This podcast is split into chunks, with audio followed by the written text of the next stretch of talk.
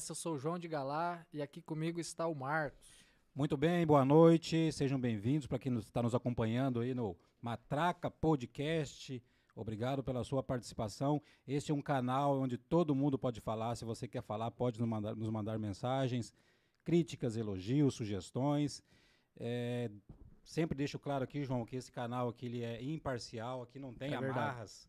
Aqui é um canal onde, que, onde todos, de forma geral, sem participação em nenhum grupo, nenhum tipo de amarra ou outro tipo que impeça a pessoa de soltar a matraca, possa participar, tá bom? Seja muito bem-vindo, obrigado pela participação.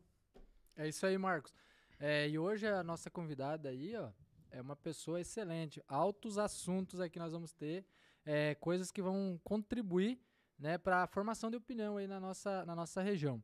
Mas antes disso, eu gostaria de pedir o apoio de vocês novamente, que siga nossas páginas nas redes sociais, curta, compartilhe com os amigos, né? Vamos dar aquela moral pro Matraca. E agradecer também aos nossos patrocinadores, a Decor Colors, do André Bieleski, que trabalha com revestimento, né? é, cimento queimado e tudo que há de tendência na- no- nos revestimentos.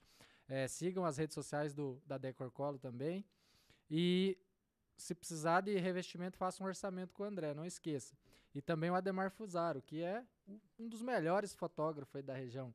O cara é top das galáxias e tá com nós. E sigam as redes sociais do Ademar também. É, o link tá aí na, abaixo, né? Só vocês procurarem. E vamos lá para o que interessa agora, né? Bem-vindo, professora Adriana Tavares, né? É Tavares, né? Isso. Se eu não estou me confundindo. Ah, então, até eu gostaria de falar que nós, a ideia do Matraca era iniciar com uma mulher, né? O primeiro episódio. Não foi possível. É, e aí que a- você é a nossa primeira convidada mulher. Para nós é uma honra receber uma mulher. E principalmente uma mulher tão ativa na, na, na sociedade co- como você é, né? É, pode se apresentar aí, professora. Boa noite, então, aos meninos da bancada. Fiquem tranquilos que eu não sou feminista. Não vou causar problema para vocês por não ter tido mulheres aqui ainda. Mas muito obrigado pela oportunidade, Matraca, Vanderlei. Eu acho que esse espaço é um espaço legítimo e interessante demais para dar voz àqueles que estão à periferia aí, eh, buscando né, a periferia da- da- das vozes mesmo, querendo falar e não acha espaço. Né? Eu tenho acompanhado, parabéns pelo trabalho, eu acho importantíssimo, né, Vanderlei? Eh, essa situação que a gente eh, fica livre. Nós estamos lutando por liberdade. E eu acho que isso aqui é o Matraca, o podcast, é a realização de um sonho para todos aqueles que lutam por liberdade de fato. É Muito isso aí. bem. Antes de adentrarmos aí nos assuntos que as- algumas pessoas aguardam, Os mais delicados. É, eu, eu preciso fazer uma homenagem à sua profissão. A sua profissão é uma profissão assim, uma das que eu mais admiro no mundo, não é só, no, não é só aqui não. Além do direito, né, claro. Mas o professor é aquele que proporciona que as outras profissões existam. Sem o professor ele não, não tem outra profissão. E é, uma- e é uma profissão tão, tão assim desvalorizada no país. Não estou falando dessa gestão, dessa gestão federal, nem estadual, municipal, mas desde o início da história do nosso país, né, a, educação não é, não é valorizada os professores não são valorizados. Tem essa deficiência na sala de aula, falta de equipamento, falta de qualificação. E a qualificação que eu falo não é aquela leitura de texto e interpretação, é qualificação para o professor atuar em sala de aula. Né? E a, aliado a tudo isso, ainda tem a questão de alguns pais atribuírem ao professor a educação moral dos seus filhos. Né? O professor tem a competência de passar o conhecimento técnico para os seus para os seus alunos e não é, educação moral, porque a moral é bem subjetiva, depende da cultura, depende da educação que o pai passa para o filho. Então eu reitero aqui o reconhecimento e, e o respeito pela, pela, sua profissão. Obrigado, professora, por ter aceito esse convite para estar aqui falando com a gente. Eu que agradeço. Eu tenho dito sempre por onde eu passo que é, autoridade para mim realmente é, é Deus, né? Para quem crê nele, pai, mãe e professor. O restante é subjetivo, né? Mas é interessante, sim, e eu tenho muito orgulho e muita gratidão pela minha profissão, que tudo, tudo, tudo em mim foi forjado através da educação, dos princípios que uma boa educação me trouxeram. E eu tenho é, professores que eu lembro desde muito pequeno E isso é muito importante. Para mim, por exemplo, que sou uma, uma, uma pessoa que não teve referência familiar, por exemplo, né? É, não tive uma figura materna presente, paterna presente. Então, quando me perguntam de onde veio é, a tua disciplina, de onde veio a tua força, porque muitas pessoas me, olham, me acham forte, e eu disse veio de professores pontuais que foram colocados na minha vida na hora certa. Então, isso para mim é muito gratificante. E eu tenho certeza que eu escolhi a profissão por ter muita afinidade com aquilo que eles significavam para mim. Show de bola. É, professora Adriana, no início da tua fala você colocou sobre a, a que a informação, né, a, ela tá, vamos dizer assim, a, a, as margens, a periferia, nem, nem todo mundo tem acesso a, a, isso. É, você acredita que na nossa região aqui a, a, informação ela está sendo segregada ou então ela está sendo monopolizada, vamos dizer assim, ela está sendo controlada? Como é que você vê a, a os meios de comunicação, é, é, são, são, são, são, meios de comunicação que agrega, porque eu sempre digo que há uma diferença, aí você como professora é, é entende melhor que eu, que há uma diferença entre é, levar conhecimento e levar informação. Informação é notícia. Então, algumas pessoas elas estão antenadas com o que está acontecendo, mas só, só na manchete. Não tem profundidade em nenhum assunto. Só lê a capa é. do livro, né? E às vezes também é culpa nossa, da, da dos meios de comunicação, do, do, do que que não aprofunda em nada, né? E, e, às vezes tenta influenciar na maneira de pensar, talvez, do cidadão. Que, como é que você vê isso aqui em sua, eu sua vejo, região? É, na verdade, eu vejo uma, uma deficiência cultural, né, Matraca? As pessoas, elas, hoje, no meu ponto de vista, é, muitos têm preguiça de ler. Quando eu falo ler, é a informação, é buscar a fonte, é buscar, é deixar de ler o título mas se aprofundar naquilo ali, ver se é real, buscar mais informações. E eu acho que se sustentam só pelo que lhe convém. Uhum. Né? Então, ah, eu gostei desse título, eu vou ali, eu vou repassar, eu vou. Mas nesse momento, pela polarização que eu vejo em relação à imprensa, à mídia, as pessoas estão cada dia mais rasas, no meu ponto de vista. E por isso replica muitas coisas que quando a gente vai buscar a, a verdade dos fatos, a gente vê que não é aquilo ali.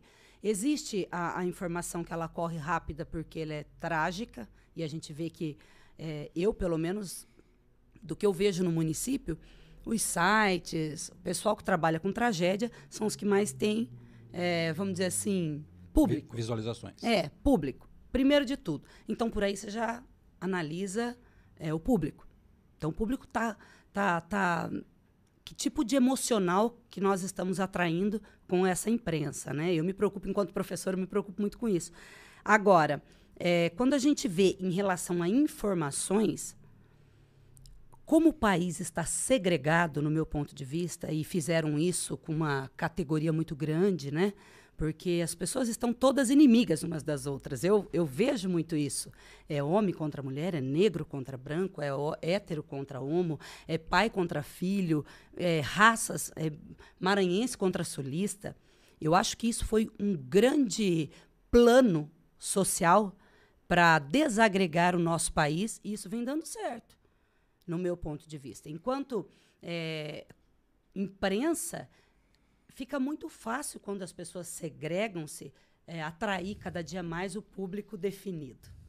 Então daí eu penso que a mídia ela vai ganhando espaço conforme as ideologias vão surgindo e o que é de realmente de valor, que é educação, cultura, desenvolvimento de fato, vai ficando às margens. As pessoas não querem saber disso. Elas querem, ah, isso me defende. Eu sou mulher, eu sou feminista, essa é minha bandeira. Então eu vou postar, eu vou replicar, eu vou buscar só esse tipo de informação, que no meu ponto de vista não agrega para a sociedade. E muitas pessoas não conseguem entender que nós perdemos muita força, que o plano deu muito certo em dividir a sociedade em fragmentos. Né? Então, essa situação de mídia hoje, aqui em Sorriso, por exemplo, é, eu, eu vejo uma grande dificuldade. É, a gente que pensa diferente, fora da caixinha, às vezes, nós não temos entrada. Não temos. É diferente quando você vê pessoas bem mais, vamos dizer assim, rasas de conhecimento tem muito mais entrada do que às vezes a gente quer passar realmente uma mensagem, algo de valor para as pessoas. Ou querem passar aquela mensagem de longo prazo. Uhum. Porque a de curto prazo está aí toda hora, né? Notícia que não dá. É, só dá ibope ali e passou. Imediatismo. Então, enquanto professora, isso me preocupa bastante. Nós já vamos falar um pouco mais sobre essa questão local. É, apenas para fazer jus aos demais e aos ouvintes também, a professora Adriana é pré-candidata a deputada estadual, então eu quero deixar aqui aberta a oportunidade para que os demais pré-candidatos também possam falar. Esse é um espaço Exatamente. democrático, imparcial, é, então o espaço está aberto para os demais pré-candidatos a, a estar falando das suas ideias também. É, sintam-se convidados já, né? Dá um alô pra galera que tá acompanhando nós pelo Instagram. Se caso a live cair aí, né? é, entra no, no YouTube. Nós estamos transmitindo ao vivo também pelo YouTube. Professora Adriana, pré-candidata, deputada estadual pelo Patriota agora, é isso, professora? É isso. Eu acho que eu, eu sou tão faladeira que eu começo a falar, eu realmente, eu sou, eu tô no programa certo, porque eu sou uma matraca, né? Eu começo, eu vou então embora. solta a matraca. né? Então, esqueci aí de cumprimentar, né? Todo o pessoal aí, as pessoas que estiverem adentrando, sintam-se à vontade. A gente é bem aberto a críticas, a comentários, né? Então, fiquem à vontade. Se alguém tiver é, depois quiser falar com a gente em particular, conhecer a gente, fique à vontade. Nossas redes são abertas. Eu falo sempre que o meu micro, o meu, o meu, tele, meu número tem mais de 15 anos o mesmo número, né? Até os, os cachorros da rua já tem meus, meu número aí, né? E eu não Tem troco. pergunta chegando, pelo Então eu aí. quero, é, eu quero, quero aí dizer para vocês que pedir desculpa, né? Que a conversa aqui na, na mesa parece que a gente está em casa, né? Sinta-se em E aí casa. a gente começa a conversar e não, não e vai indo. Mas sejam bem-vindos aí, a todos. Tá bom. Professora, eh, como que foi essa construção? Como que está sendo essa construção política? Ah, você tem uma história com outros partidos, com outras candidaturas, né? Como que foi essa, essa, esse trabalho de chegar e escolher o, o Patriota? Foi, uma, foi um longo trabalho?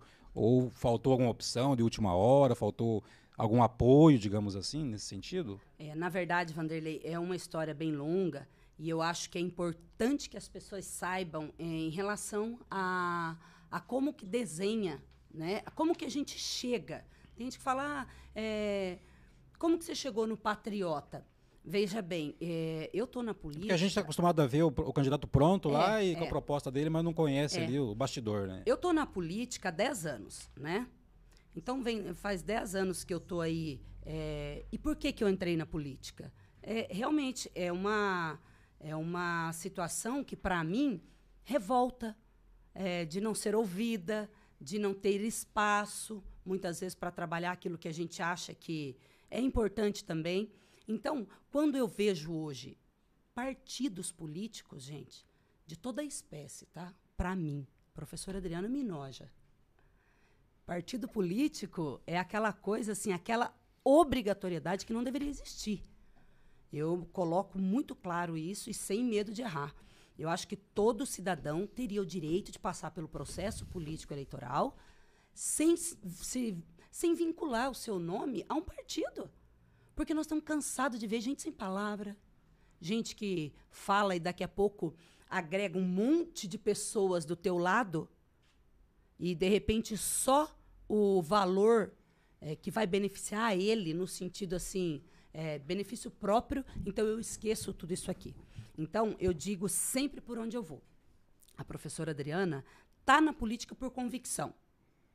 São as minhas escolhas os meus princípios e os meus valores que me norteiam para chegar na política. Por muitos anos eu achei que política era como muitos pensam ainda. Não é lugar de gente sério. E quando eu entrei, eu falei, meu Deus, é aqui que é o lugar do povo de bem vir. É aqui que é o lugar do, do pai, da mãe, de pessoas de bem. E tá lotado só de porcaria. Então, mas, é, mas aí é, é aquela coisa, o, o silêncio do, dos bons, né? O, o, a- os bons o se que calam. preocupam, né? O que me preocupa de verdade, né? É, é, Não é a, a voz desses aí que ficam gritando, mas é o- os bons, quando se silenciam, eles matam a oportunidade da gente estar realmente construindo. Então, por exemplo, Eu, desde muito criança, eu tenho uma Nós tivemos uma abstenção de 40% nas últimas eleições. Misericórdia demais, né? E aí tem gente que ainda usa que é 70 É, e unânime, que é unanimidade. É quase. unanimidade. Meu Deus, que Mas, unanimidade, né? professora, você tocou no assunto aí é, sobre a candidatura avulsa. A gente até debateu isso quando o Fernando Mascarello esteve Sim, aqui, né? sim. E que eu, eu também é, acho que é- essa é uma discussão que deve ser levada adiante, não pode parar por aqui. Porque ah, o meio com que as candidaturas são definidas já, já eu diria que não é um meio. É, é meio antidemocrático. Já nascem de forma parcial, né? É, Então, assim. Mas aí eu, eu lembro que o Fernando até comentou que, que tem que ter um capital político também. Enfim, né? Você é um, é um item na vitrine, né? Então o partido pensa nisso. Mas eu, assim, eu tenho uma visão, e eu participei da- da- da- de um pleito aqui do nosso município também. E eu, eu, assim, eu fico meditando, refletindo sobre a- as lições do dia a dia, né? Então, às vezes você tá em casa ali pensando. E, e, cara, eu sei que você é presidente de um partido. Mas, no geral, mas isso não falando sobre você, e aí você coloca o que você entende também. Hoje eu vejo que, na maioria dos partidos, as pessoas mais favorecidas são os presidentes de partido. Eles, é, vamos dizer assim, é como se fosse um empresário de um jogador. Sim. Então, ah, ele negocia os, os, os, Os passes? os passes para quem quer ser candidato. Enquanto ele, ele pode contribuir com a legenda. Em contrapartida, os melhores cargos são oferecidos aos, aos, pre- aos presidentes dos partidos. E se eles não o querem, eles eh, podem indicar alguém para que ocupe aqueles cargos. Né? Então, normalmente, o presidente do partido, é, na minha visão, o presidente de partido, me perdão se eu estiver falando bobagem, e coordenadores de campanha.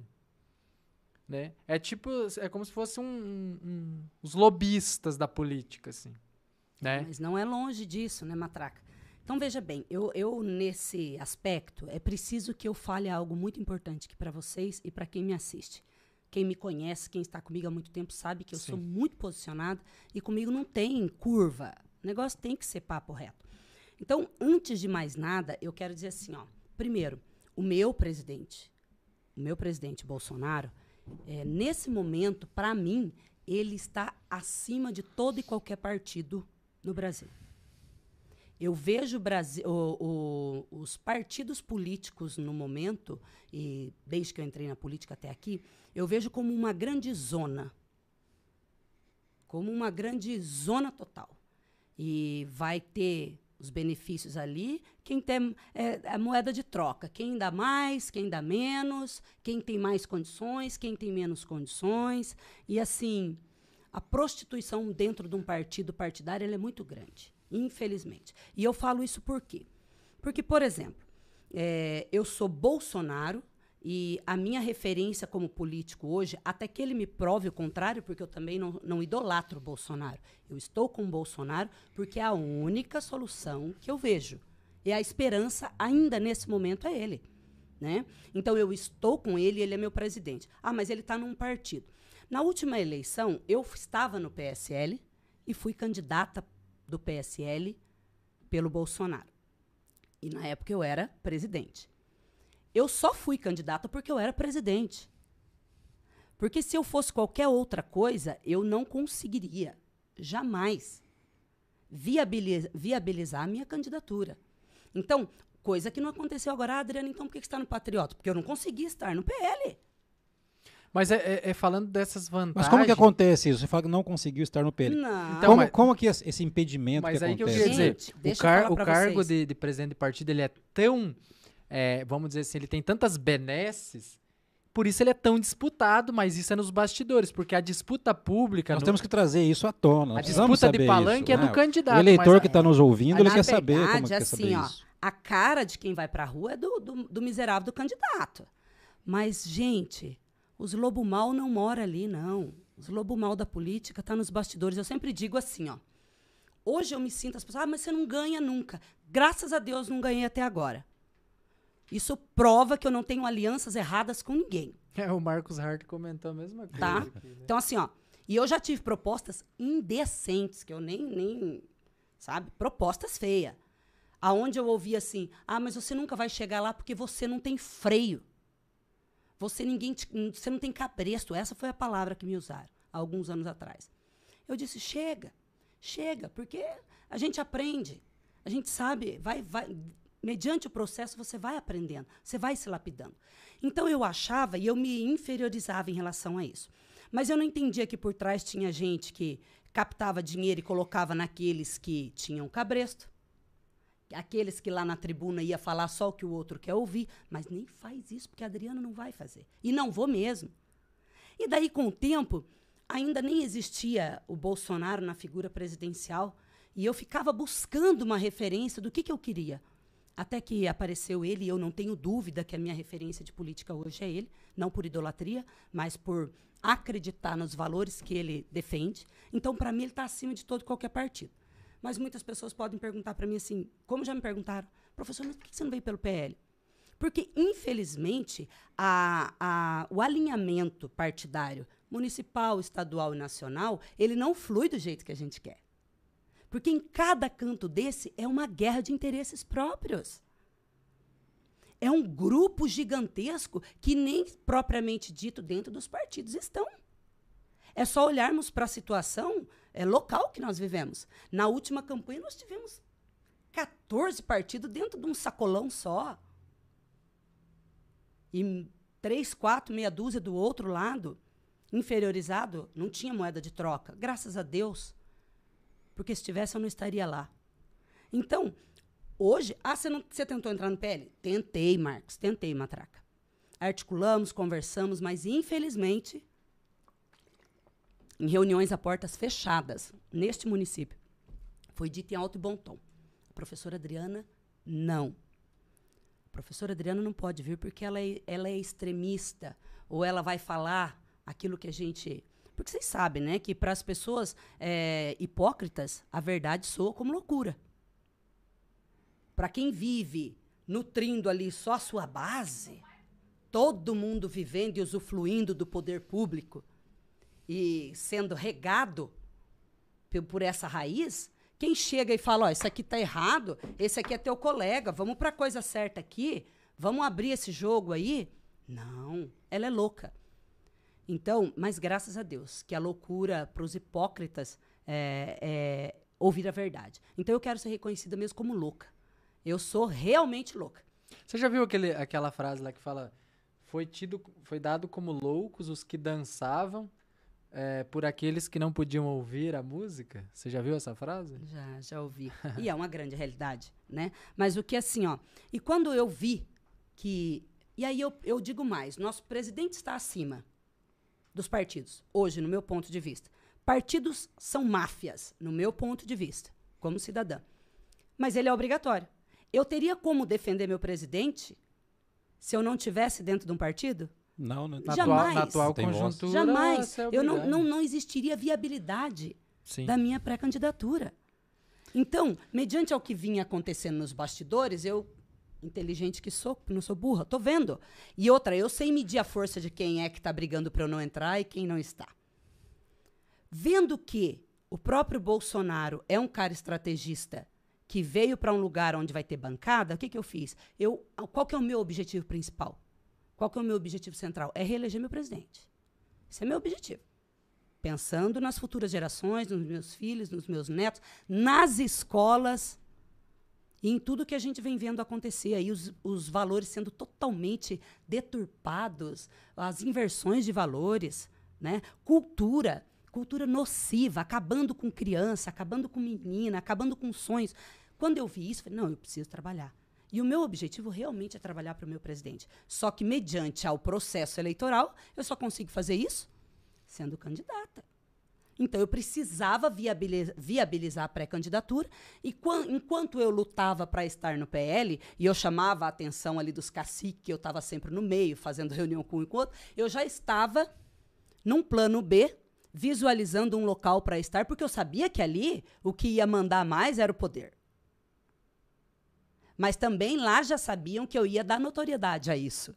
E nós nem começamos ainda, porque eu quero mesmo é que abra a porteira e fala valendo, porque daí eu vou poder falar o que eu preciso falar, de fato, né? Mas assim, visando presidente acima de todo e qualquer partido, eu não ter conseguido nem, aliás, não foi só eu que não consegui. tá? Entrar na máfia, entrar ali na, no bolo do, do, do poder que exerce aí sobre esse partido, que era um partido sem visibilidade nenhuma.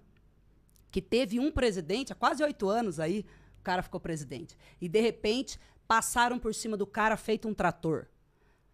Não respeitaram, não fizeram o dever de casa, foi feio, as pessoas sabem o que aconteceu. Inclusive, ele hoje está conosco, vem para o Patriotas, vai encontrar uma casa. E quando eu digo patriotas, eu digo patriota cidadão, cidadania. Não é patriota partido. Está falando não. de sorriso agora, sorriso, né? Sorriso, do... PL de sorriso. Sim, sim. Né? O cara foi atropelado. Cara Mas que... ele lutou até o último dia. Lutou. Até o último dia. E ele só entregou, sabe por quê, Vanderlei? Porque ele é homem, ele tem caráter. Ele tem caráter. E eu aplaudi o cara. Então, esse é o fato de eu não estar no PL, porque a professora Adriana é contrária. Hélio Blocker, um abraço. É, é contrária a uma gestão e vai trazer, vamos dizer assim, prejuízos dentro do partido. E aí? Eu vou ficar sem o meu direito de dizer assim: hoje, Matraca, em sorriso, se você pegar cada pré-candidato, eu duvido e odó que eles falem cinco minutos do Bolsonaro, que é meu presidente. Não falam. Os caras não têm propriedade para isso. Os caras estão dentro de um espaço, de um local que não é a favor disso, é contrário. Então, assim, não é legítimo. Então, quando eu digo, agora, ah, existe o caminho perfeito? Não existe. Mas a gente tem. E eu, e eu pensando, sorriso, é, nas últimas eleições, primeiro turno, nós tínhamos 71,6% de Bolsonaro. Segundo turno, nós tínhamos 75%. Aí sim eu posso falar que sorriso é Bolsonaro. Teve um boca aberta que vocês também não podem falar que sorriso é Bolsonaro. É? Pela lei, pela justiça? Eleitoralmente? É. Pelos números? Pelos números, é. Mas ele não. Mas ele não. Entendeu? Então, assim, é, para poder vir e representar o meu presidente, eu tive que fazer toda essa manobra, toda essa. E só vim se fosse para ter o partido. Porque eu não acredito em falácias. Não acredito. E no PSL foi a mesma coisa. Mas ficou muito feio esse negócio aí de destituir o partido para viabilizar a candidatura de um uma figura de sorriso e e não permitir é, que os, não permi os não, legítimos exatamente, de direita é, estivessem é, juntos. Isso. Ficou feio isso, não ficou? Não, eu acho que ficou. É. Todo mundo sabe quem tem a, quem levanta a bandeira Bolsonaro e quem não é. É, é o que eu ia dizer. Hoje aqui em Sorriso, por exemplo, quando você pega é, mídia, rede social, quando você pega história, quando você pega tudo, você vai ver a professora Adriana. Legítima é com o microfone na rua, de uma esquina para outra, é com bandeira em cima de caminhão, é, em tudo quanto é canto. Agora, eu conclamo vocês para catar os pré-candidatos e mostrar onde é que eles estavam enquanto eu fazia tudo isso. Onde que estavam? Para agora vir querer sentar na janelinha e dizer, por isso que eu digo que partido não tem não tem a menor condição. Quem faz o partido sou eu. Eu sou a presidente em Sorriso hoje do Patriotas. Eu tenho compromisso com o que eu sou. Então, quando eu digo eu sou patriota por o sangue, é porque eu sou legítima brasileira. E sou de direita. O, um partido pode até se desvin é, se perder. Eu não. Eu sou convicta do que eu quero, do que eu sei. Por isso que eu disse, vou. Aí o, par, o partido me procurou, precisava de. Precisa de mulheres, gente de coragem, de caráter, que tenha conteúdo. Não só para preencher tabela, coisa que eu acho tão feio. Cumprir né? os 30%. Cota. 30% é. usando pobres miseráveis por aí, como a gente já viu em tantas vezes em Sorriso acontecer. E talvez é isso que eles tenham tanta, tanto receio da professora Adriana Vir. Quando né? você fala eles, eu entendo que seja aquele grupão de 14 partidos. É, é o grupão que hoje está, querendo ou não, é, é vexatório. Ô, gente, é só nós pegarmos site da transparência. Eu sou técnica em contabilidade também. Então, é, querer esconder. É, é, é dar milho para bode quando eu abro esses sites, que eu vejo as, as licitações, que eu vejo as contratações, que eu vejo a folha de pagamento, que eu vejo a cooperativa. Eu, isso, para mim, eu me deleito lá dentro. Porque eu consigo entender o tamanho que está politicamente o nosso município. É fácil administrar assim. Com todo mundo debaixo das asas. Tem um. Tem um eu, eu, cara, pra quem não, não sabe, eu sou colecionador de frases. Ah, é? Adoro. As frases. Adoro. e eu tenho uma outra pra isso aí que você tá falando. Eu não lembro quem é o cara que escreveu, mas. Autor desconhecido. pronto. É, que fala assim: quando você estiver. Quando a maioria estiver com você, é hora de você parar e refletir. Porque, assim, 50% mais um já é suficiente. Agora, quando você tiver 80%, ou, ou, ou as pessoas. é, é, você está pensando pelas pessoas, elas não estão Ou você raciocinando. está agradando muito elas, né? É, esse agradar, se, se, se- que que você, como assim Que agradar? Eu entendo, eu entendo assim, ó. Agradar, que- você tá falando com, com, com É, a- o, a- a- o agradar, é, ele, é, ele é interpretado de diversas formas. Eu acho que quando você ganha uma oportunidade de trabalhar. a é máquina pública, ela tem muitas ferramentas de agrado, não tem? Ah, tem várias ferramentas de agrado. Ela consegue priorizar, né? Então eu, eu vejo que, infelizmente. Quando você olha, as, é, só te cortar, quando você olha as licitações, você consegue perceber agrados lá? Ai, meu amigo daqui. Ou meu você amigo se dali. abstém de falar? Menino, é muita amizade, é muito amor pelos amigos. Ou coincidências, né? É de- muita parceria com os amigos, é tanto lugar, sabe? Aluguel fantástico, eu gostaria tanto. É 20 mil, é 22 mil daqui, é 17 mil 20 dali. mil num aluguel? É, é 12 dali, aquele ali que você vai, você vai fuçando assim, ó. O nome aqui é fictício, tá? Mas aí você vai cavocando. Aí você vai cavocando. Ai, o colega. Aí você vai cavocando. Ai, a, a mulher do fulano do Beltrano. Aí você vai cavocando. Ah, você entende? Esse é carinho. Mas é um carinho que não é legítimo pro povo. Porque todo mundo, todo cidadão que tem um imóvel 20 alugar. mil um aluguel. Agora, eu, pago 600 no meu aluguel da minha kitnet, já acho caro. Até briguei com o dono essa semana. Ah, mas falei, tem. mu- E outra coisa, o que eu tô falando aqui, gente, não é lorota, tá? Se quiserem, eu trago. Tá no portal. Eita, nós. Tem bastante coisa aí que a gente. que é, é a sociedade, sabe? Quem- e o quem- pior é que às vezes é feio, porque a sociedade sabe. A sociedade sabe, apoia, acha bonito. Agora, é errado alugar o coisa de um amigo meu? Não, não é errado. Mas, desde que é dinheiro público, você tem que alugar aquilo que condiz Com a e realidade, qual é o né? melhor preço. Mas, professora, Agora, um, um aluguel de 22 mil na sociedade teria aí um aluguel de 10 mil por um cara que não é meu amigo. Eu não vou dar prioridade porque professora, não é meu amigo. mas as pessoas que mais precisam da política são aquelas que são mais alienadas. Você acha que muitas vezes elas, elas não acompanham isso que você tá falando? Inclusive, eu vou dar uma de finado saudoso Marcelo Rezende. Corta pra mim, meu filho, corta pra mim. É, é, é, eu, eu, eu, eu, eu quero dizer uma coisa pra quem tá acompanhando. Cara, se você não se interessa por política, se você não se interessa, você ainda carrega aquelas crenças que não se discute religião, política, então, meu amigo, deixa que os outros discutem por você, né? É, porque existem algumas coisas na política que é visível. Quando falta coleta de lixo no meu, no meu bairro.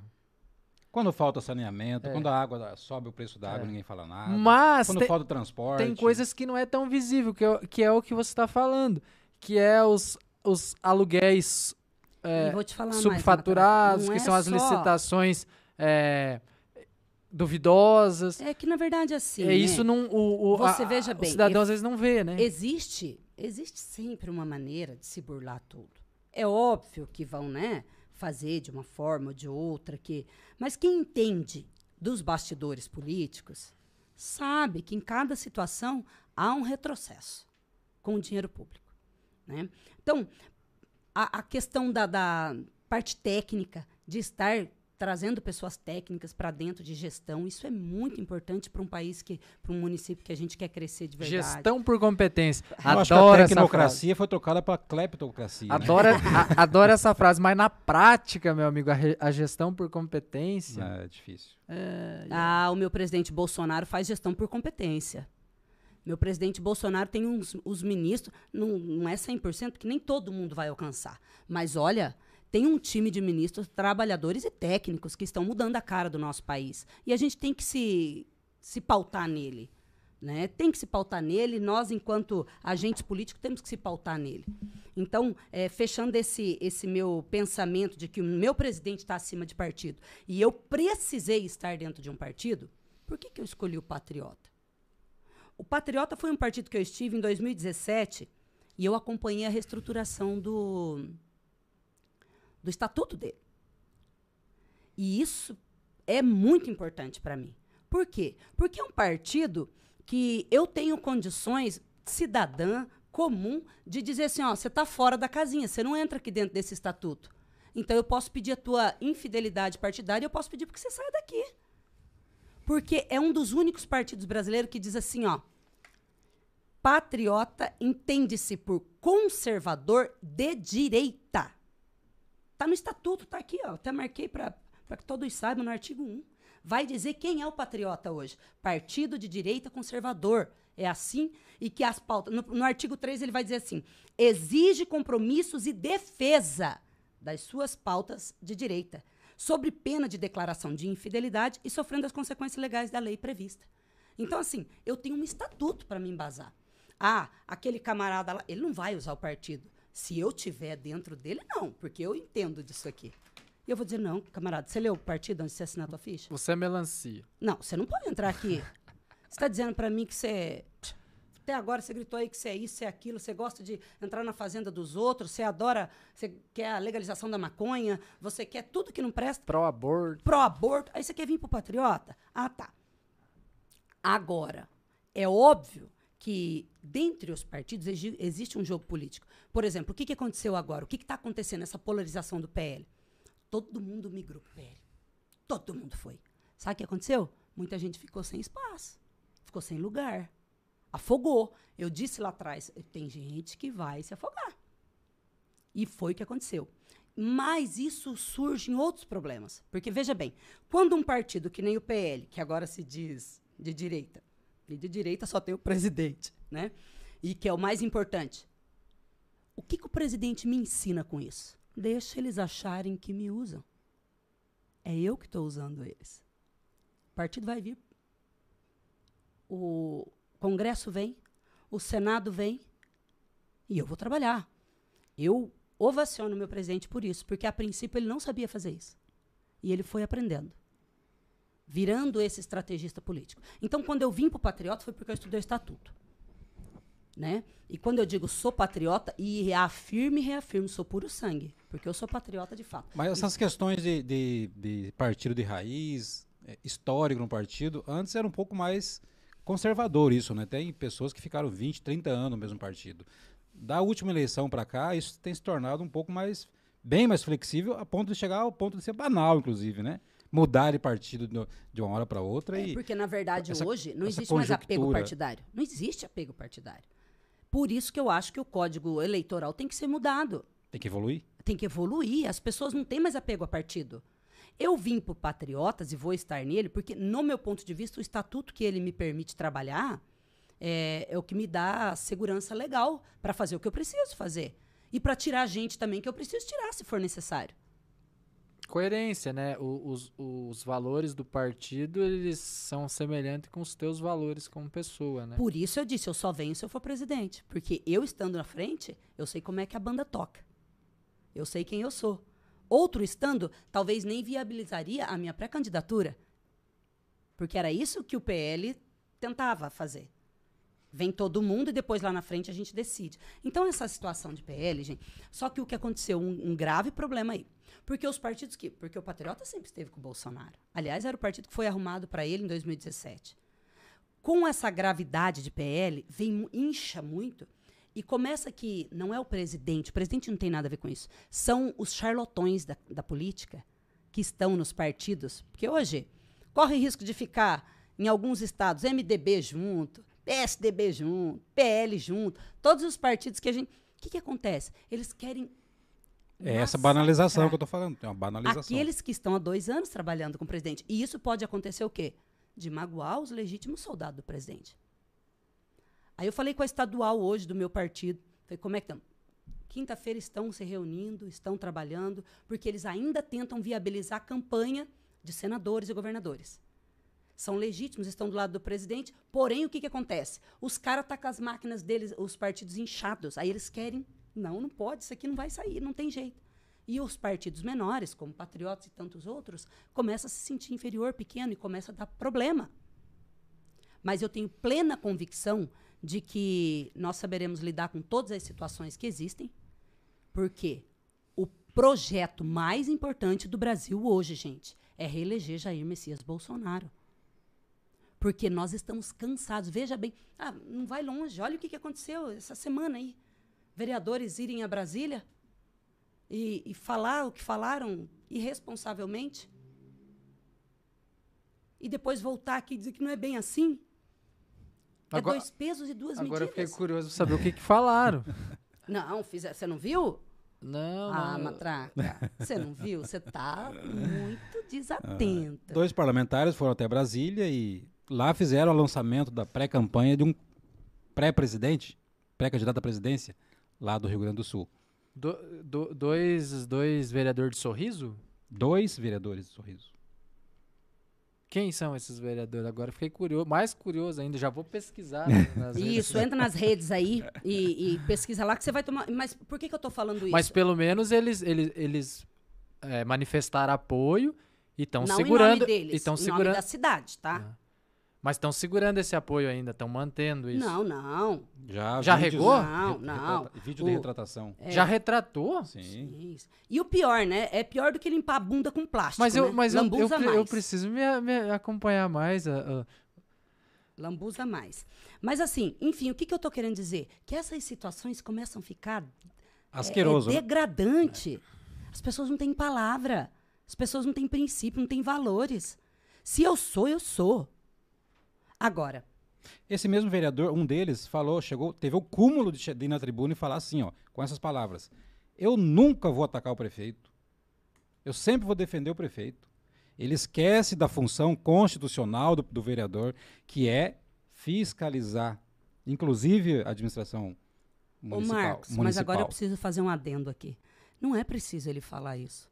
A sociedade toda tá vendo. É. Não tem necessidade dele achar que ele tá fazendo é um uma grande é um coisa. pleonasmo? É um pleonasmo. Mas se tá tendo essas pérolas na câmera, eu, ó, Davi, o, a- o Matraca vai ter que começar a transmitir as sessões da câmera, cara. Eu não sabia disso daí. Assiste que você vai ver uma- umas cobras cuspideiras que quando vão nas tribunas. Só ofendendo e nada com nada. Né? Então, assim, é, esse é o princípio do que eu estou falando. Hoje, é, não é partido que faz ninguém. São as pessoas que fazem os partidos. E eu, enquanto cidadã, pré-candidata a deputada estadual, venho com a bandeira de legítima por o sangue de Bolsonaro, aonde eu tiver, eu quero ver em sorriso homem ou mulher que fala que é mais legítimo do que eu. Só que tem que provar. Porque falar até papagaio fala. Até esses políticos museu que fedem a museu falam. Mas na primeira oportunidade que tem, sai da cidade e ainda vai fazer cagada por aí, no nosso nome. E ainda querem ser respeitados. Gritam e batem na tribuna e acham que são autoridades. Não respeitam os outros. Porque uma coisa, eu não tenho problema nenhum em admitir os meus erros. Se eu estiver errada, eu vou baixar a cabeça e vou pedir desculpa. Sim. É porque eu acho que isso é virtude, né? louvável. Né? Até achei que um dos vereadores foi muito humilde de tentar se retratar, fez um vídeo se retratando e tal e tal. Eu acho que é até do perfil dele. Mas outro querer se justificar e nunca admitir os erros, eu não posso falar em nome de uma cidade quando eu tenho, eu enquanto vereadora, por exemplo, eu fiz 600 e, e poucos votos como vereadora, 616, 19. 619, eu fiz. Mas quem fala pela cidade é o prefeito. Mas vai saber se o prefeito não deu a chave pra ele. Sei lá, vamos Ó, perguntar pro prefeito também. É, Eles mas- são todos Bolsonaro. São, todos. Agora, né? Eu É que na verdade você você não ser Agora que o- fizeram esse, vo- você essa maracutaia, destituíram o PL de Sorriso, foram lá em cima, fecharam as portas, abriram para outras, outros, outros, outros personagens, né, da floricultura e tudo mais. E aí tá aí essa novela, Sorriso sem representação, Não, Sorriso sem representação, bolsonarista por enquanto, exceto Cara, eu tô muito por fora desse negócio. Eu vou ter que, que me antenar mais. É. porque na verdade. e aí assim, mascarando, mascarando, né, essa, essa questão de ser Bolsonaro ou não, para poder, porque pegar onda e dizer que também é, né? Não, e falar de partido é o que eu quero fechar. Presidente, eu preciso no processo eleitoral não tem outra viabilidade a não ser pré-candidato para defender meu presidente. E só quem pode me tirar do pleito é Deus. E de outra forma, juridicamente eu tenho respaldo para isso e nós vamos trabalhar para isso e, e legalidade para isso. Agora, é, escolhi um partido que eu acredito, mas esse partido também não pensa que está tendo problema, porque não consegue viabilizar os seus senadores e governadores, porque tem partidos pisando de cima para baixo. E eles estão lá lutando para fazer o partido crescer, que são, é partido que está sempre com o nosso presidente. Então, gente, é um jogo, é uma zona. E as, a, nesse meio aí, é, é uma prostituição de egos, é uma, uma, uma coisa de interesses próprios que esmagam caráter, esmagam postura, esmagam palavras que hoje, dependendo de alguns políticos que estiverem falando, eu, eu nem consigo parar para prestar atenção. Porque é tão contraditório você ouvir alguns falarem e na prática não fazer absolutamente nada. E tem o discurso bonito, aquela coisa toda. Então, é, por isso estou no Patriotas, é, escolhi o Patriota, é a minha casa hoje e é a casa de todo aquele homem e mulher de bem, realmente. E outra, não pense que nós estamos sofrendo, porque está sofrendo. Está sofrendo e não está conseguindo fechar chapa para Senado, para governos no Brasil, porque os maiorais estão pressionando. Mas eu tenho convicção de que é, o bem maior vai vencer, porque o nosso presidente é muito inteligente. Quem achava que ele era burro se ferrou né? Mas é importante deixar claro isso, que não são partidos que fazem pessoas, mas que são pessoas que fazem partidos. Eu, dependendo de quem está no partido, eu falo, opa, está lá vista, obrigada, aí eu não quero. Então, por isso que eu escolhi o Patriota. Todo o diretório Patriota hoje de Sorriso é um diretório é, idôneo.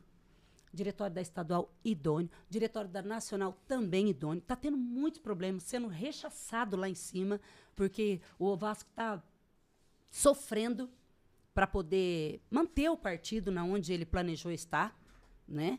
E, mas eu tenho plena convicção de que ele também, no momento certo, vai saber ouvir nosso presidente. Muito bem, professora Adriana. Vou só pedir um espaço aqui para falar um, dar um recado à Justiça Eleitoral. Para você que está completando 16 anos, para você que está com seu título eleitoral é, irregular, procure a Justiça Eleitoral quanto antes para poder exercer o seu direito de voto, para você ter o direito de escolher seus representantes, para que nós não, fica, não, não, fiquemos aí nessa, na mão de pessoas que não nos representem, né? É, eu até, até anotei aqui, né? A regularização até dia 4 de maio, né, Marcos? Isso. E nós temos hoje 5.800 títulos para serem regularizados. Isso mesmo. É Isso muito. mesmo, é muito. Né? Então nós precisamos, gente, por favor, você aí, ó, mãe, pai que tem adolescentes, 16 anos, é, e os que estão aí de 18, 20 anos, que já são obrigatórios, né? Que que é, tem, regularizar, que, que né? tem pessoas de 18 aí? Falar, alguém me chamou? Nós estamos falando das regularizações. Dos, nós temos 5.800 títulos para ser cancelados. Ah, sim. É, eu, não, eu, eu não tenho idade ainda para fazer o título, mas é, assim que eu. Uma criança, né? 16, né? Já dá para fazer, né? 16 anos, por favor, procure Justiça Eleitoral, faça o seu título, exerça seu direito, comece a participar da vida política, né? Porque o futuro do país é esses jovens aí, né? Bah, agora você entrou num assunto legal. Só para dar uma. Pode uma- votar com 6, não pode ir preso É. com, é, com 16, não pode ir preso com 16, é isso? Só, não, só para dar uma, só dar uma refrigerada aqui nos ânimos, né? É, porque política, Pesado, né? política é um negócio. Mas necessário, viu? Essencial. É, Essencial. você, você, você citou aí que o jovem é o futuro da nação, né? Isso aí Somos é, o futuro da nação, isso- né? isso- Renato Russo falava isso daí é uma coisa muito Geração usada, né? Coca-Cola. É, como nós estamos conversando com uma professora, enfrenta o ambiente escolar, acadêmico, não sei qual que é a, as aulas, né? É, você tem percebido isso? A gente pode contar com essa juventude aí? Como é que está o engajamento dos, dos alunos? É, tamo, estamos em boas mãos ou estamos ferrados? Matraca, eu assim, ó, em relação à educação, eu tenho algumas tristezas, né? Nossa educação vem há 30 anos, não é de agora, sendo doutrinada, né? É, uma, uma, uma doutrinação que nós não fomos percebendo, mas a geração de 15 anos que nós estamos vivendo hoje, ela é toda embasada em Karl Marx. Então, é aquela geração que nós começamos a colher a, as tristezas é, de ver o socialismo enraizado nessas crianças. Desde muito pequenos, acostumados com uma situação, infelizmente, que tira o poder da família. O Estado está tirando o poder da família, na verdade, né? Então a gente vem assim, ó. Eu, como profissional da área da educação, por muitos anos, eu, eu sou professora de balé, né? E sendo professora Aí, de Marcos, balé... o Marcos adora balé. Eu Ele, gosto de cultura, gosto de cultura. ele faz. E eu vou dizer uma coisa. Sempre que. É, a educação, sempre que posso. ela edu a educação, ela, ela transforma, né? A educação, ela tem o poder de te agregar e te transformar, te levar de fase de desenvolvimento até um profissional técnico. Esse, subjetivamente, seria o objetivo. Mas a cultura, ela tem o poder de acionar dentro de nós alavancas que vai nos, vai nos fazer bons ou maus cidadãos, dependendo daquilo que a gente ecoar culturalmente, culturalmente falando. Então, eu não tenho condições de sair daqui hoje é, sem dizer que hoje, por exemplo, a cultura. O que está acontecendo no nosso país culturalmente falando? Eu sou gestora cultural, formada pela UNB de Brasília. É, único curso que teve na época, né? E é formação, não é cursinho, é realmente uma formação. E qual que é a minha tristeza? Porque a cultura, ela é aquela coisa que você faz por prazer, ela é gostosa, ela é, não, e hoje nós estamos vendo que o entretenimento, ele chegou num ponto, ele banalizou a mulher, ele banalizou as músicas, ele banalizou tanto.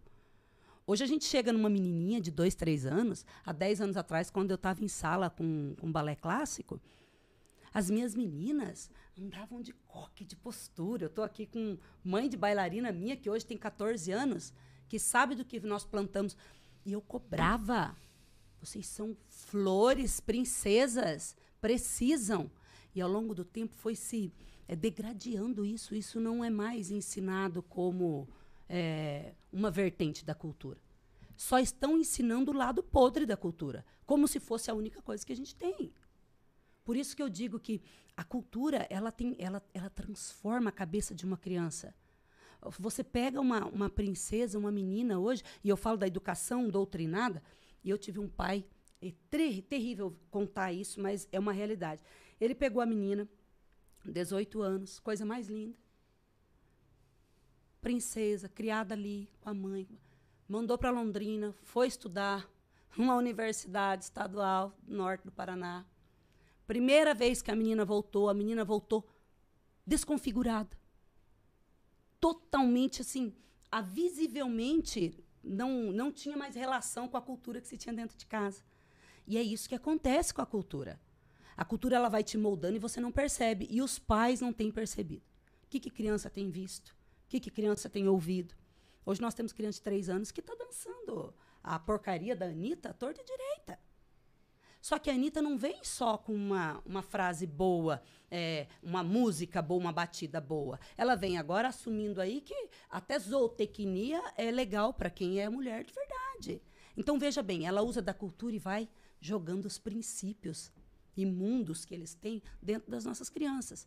E eu, enquanto professora, todo mundo tem direito de pregar a sua verdade, mas não tem direito de tirar a inocência das nossas crianças. Preguem para o público que queira pregar. Mas aí. Adulto. Não doutrinar nossas crianças. Tirar a inocência das nossas crianças. Tá, aí, aí você tá entrando num campo. É, eu vou ter que tocar nesse assunto aí de questão de doutrinação nas escolas. É, eu acho que você tem que também eu não quero te, te colocar em, em, em, maus lençóis aí, porque senão os próprios professores podem querer te cancelar também. Mas assim, hoje a gente percebe que, eu não sei por que razões, mas muitos professores, ele, eles. Ah, porque eu acho assim, o, o, o, mestre, o professor, ele tá ali para apontar caminhos, né? Eu, eu, já, eu já ministrei aulas é, para curso técnico. E assim, eu sempre falei que um professor não, não consegue ensinar exatamente, mas ele vai apontar caminhos, referencial, ó, estuda isso, leia esse livro aqui que você vai é, é chegar no, na sua própria conclusão. Orientar, né? Uma né? bússola, né? Conduzir. É, e, e, e, não, e não necessariamente eu acho que o professor está lá para emitir a sua opinião, a sua opinião de, de, de pessoal. Né? Mas hoje a gente percebe que tem muito isso, infelizmente. Assim, lógico que não é a maioria, é, é sempre uma minoria, mas é uma minoria barulhenta, né? E é, é, agora, recentemente, teve esse caso aí do, do, do, do, do jovem que expressou apoio ao agronegócio, não, é, foi em São Paulo. Uma judiação, né? E o professor rechaçou ele, né? É, é, quer dizer, a escola que era um, um, um que era para ser um, um ambiente neutro, neutro de formação de, de pessoas críticas, pessoas pensantes, né? Ela tá, ela tá cerceando. É, na verdade, nós precisamos ser. É, Hoje nós não, nós não temos né? nem a educação moral, que é a obrigação da família, e nem mas, a educação técnica. Mas porque a minha... a, até o aprendizado foi doutrinado, inclusive. Né? Mas a minha, o meu, assim, o que me, me intriga, cara, é por que, que, que tem isso, assim. A, a, porque eu me lembro que quando eu, eu, eu tava no ensino médio e, e ensino fundamental, hoje, hoje eu, eu me lembro que que eu fui doutrinado, sim. Eu, eu nem sei como é que eu fui liberto da. da mas é, eu fui, sim. Hoje, hoje eu tenho concepção o quanto é, existia aulas apelativas. Eu te respondo, Matraco, por quê? Ah. Sabe por quê? Porque a, a escola de Karl Marx é uma escola socialista. Ela é uma escola que prega é, minorias, que prega é, o coitadismo, que prega infelizmente, se idolatram quem? Paulo Freire. Né? E quando você diz, ah, você pode ser cancelada, de verdade, é, cancelamento para mim é coisa de gente insana, sem cabeça, sem cultura e sem a menor condição de cancelar ninguém. Quem cancela alguém é porque já está cancelado faz muito tempo. É, então, faz sentido. Né? É, entendeu? Boicote ao pensamento, né? É, então assim, e é o que nós estamos vendo, né? Aí agora fica esses togadinho lá no, no no STF lá, achando que estão com a moral toda, já estão cancelados faz tanto tempo para a sociedade e eles nem percebem isso. Mas o que, que eu quero te dizer assim, ó, infelizmente, essa doutrina é, educacional é, de minorias, ela começou na educação. As classes começaram a se dividir na educação. Porque o socialismo, para quem nasce nele, ele é gostoso. Você é assistido o tempo todo. É tudo fácil. É tudo muito gostoso, é tudo muito. Ah, o governo te dá, você tem uma assistência, a bolsa isso, a bolsa aquilo, as famílias estão ali sendo trabalhadas daquela forma. Então, quando você fala que você foi doutrinado, eu também não estive longe. Só que o que, que difere? É, no, eu vivi no mesmo ambiente que muitos outros viveram e escolheram outra coisa. Princípios, valores. Eu, por exemplo, é, no início da minha vida, quando me casei muito nova, me casei uma criança, eu e meu esposo tínhamos 17 e 15 anos. Tínhamos nada para comer, era um borracheiro e uma zeladora de rodoviária da minha cidade. E a gente estudou em escola pública a vida inteira. Mas é, a, a, situação é muito clara quanto ao teu, a, ao teu perfil de personagem, de você é o, o artista principal da tua vida ou alguém vai dirigir você. Eu sempre fui protagonista, eu nunca vou aceitar menos que isso. Então, quando a gente. É, eu, eu, me lembro muito bem, quando a gente se casou, a gente recebia ajudas da igreja, que a gente participava, sabe? Porque a gente era duas crianças, com um filho pequeno no colo. A gente recebia uma cesta básica, mas o meu marido nunca deixou de trabalhar e eu nunca deixei de lutar. E aí, o que, que nos move? É a busca. Tem gente que não sai da zona de. É gostoso. Para o preguiçoso, é uma delícia a zona de conforto. Esse discurso mimizento, que meu cabelo, ai, eu sou diferente. Ai, não existe. Quando você se reconhece enquanto pessoa, quem você é enquanto ser humano, seus princípios, seus valores, o que, que você quer passar para a sociedade, um é, você vai assim, você vai igual um, um, um trator, igual um, um, tanque, só vai avançando, porque você não dá espaço para o discurso miniminista. E isso é muito importante para a criação dos nossos filhos, para tudo. Por quê? Porque, e outra, eu tenho, claro que eu tenho a veia de disciplina do esporte, da arte, que eu fiz ginástica olímpica e balé por muitos anos, jazz, dança. Mas é um esporte que foi me ofertado enquanto disciplina. Você pode conseguir o que você quer. Então, quando a gente, eu eu vejo as famílias assim, era muito mais fácil para nós ficar na zona de conforto do vitimismo, igual hoje. Mais da, da metade da população usa esse discurso. Eu não preciso derrubar um homem ou ser mais que ele para dizer que eu sou feminista. Não, não existe a necessidade dessa. A única pessoa que a gente precisa competir é conosco mesmo. Para mostrar para a gente mesmo que a gente pode ser melhor, que a gente pode avançar, que eu posso superar as minhas expectativas. Então, quando a sociedade me. Porque eu era estigmatizada como menina de rua. Não tinha pai, não tinha mãe, era jogada. E realmente um, uma. Para mim, por exemplo, professora Adriana, hoje, que fala com vocês, é a sobra de três tentativas de aborto mal sucedidas.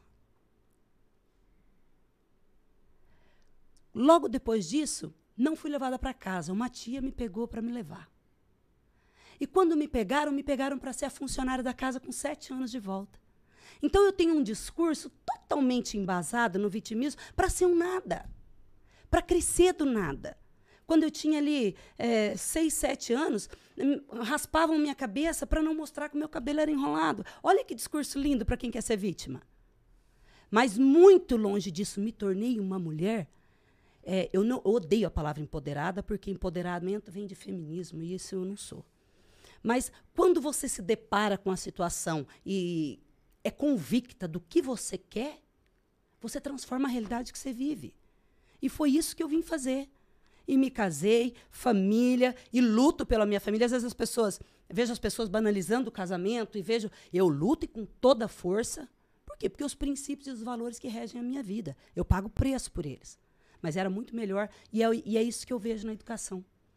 Esse, essa educação de, é, da inferioridade, essa educação do, do, do, coitado, ele precisa de mais atenção, não traz as pessoas para se confrontarem, confrontar a si mesmo e sair do casulo e descobrir a sua verdadeira seu verdadeiro propósito, sua verdadeira personalidade. Então, essa questão da educação, essa doutrinação não é de hoje. E ela não vai demorar, e ela não vai terminar tão pouco tempo assim porque os próprios professores foram vitimizados por muitos anos dentro da nossa educação. Uma classe que foi ridicularizada por muitas vezes. E é a classe mais importante da sociedade. Eu não tenho medo de falar isso para os meus amigos professores. Só que tem muito professor que, por exemplo, é, anda cabisbaixo. Fala, ah, professor, professor. Eu sou professora. Alguns anos atrás era uma honra ser professor. Hoje as pessoas é, se forma um professor, cai dentro de uma sala de aula, pouquíssimo tempo, estão com depressão porque não se reconhecem professores. Tal é a dificuldade. Mas eu digo para toda a classe profissional da educação, é a única classe que tem o poder de realmente fazer a diferença na vida de crianças.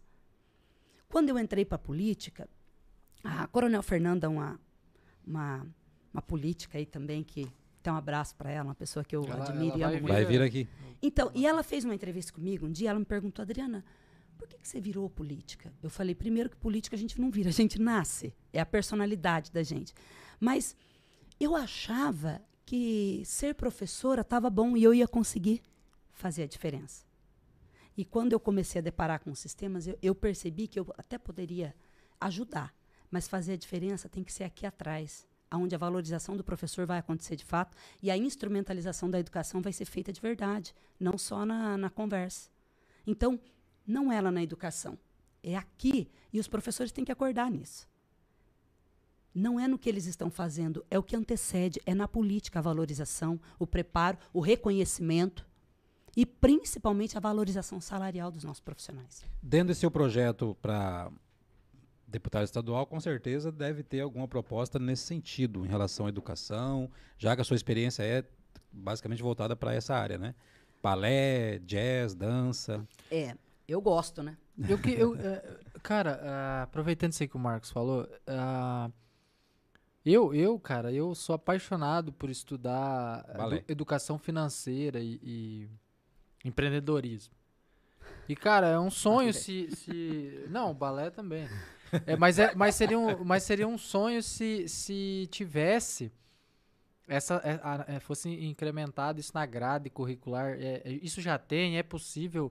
Uh, o que, que um deputado estadual pode é, contribuir nessa, nessa incluir isso? Porque assim, o, a, a gente vai mudar o conceito da sociedade sobre política, sobre não depender de auxílios e Estado, é, se realmente a educação ela ensinar a pessoa como viver com as próprias pernas, né? E, e eu acho que educação financeira, empreendedorismo, porque é, igual é, você é formado, tem nível superior, é, o que, que você aprendeu sobre abrir a sua própria empresa na faculdade? Só na vida real aqui fora mesmo. Você estudou para ser sala de aula nada. Você estudou para ser funcionário, não que isso é uma coisa ruim.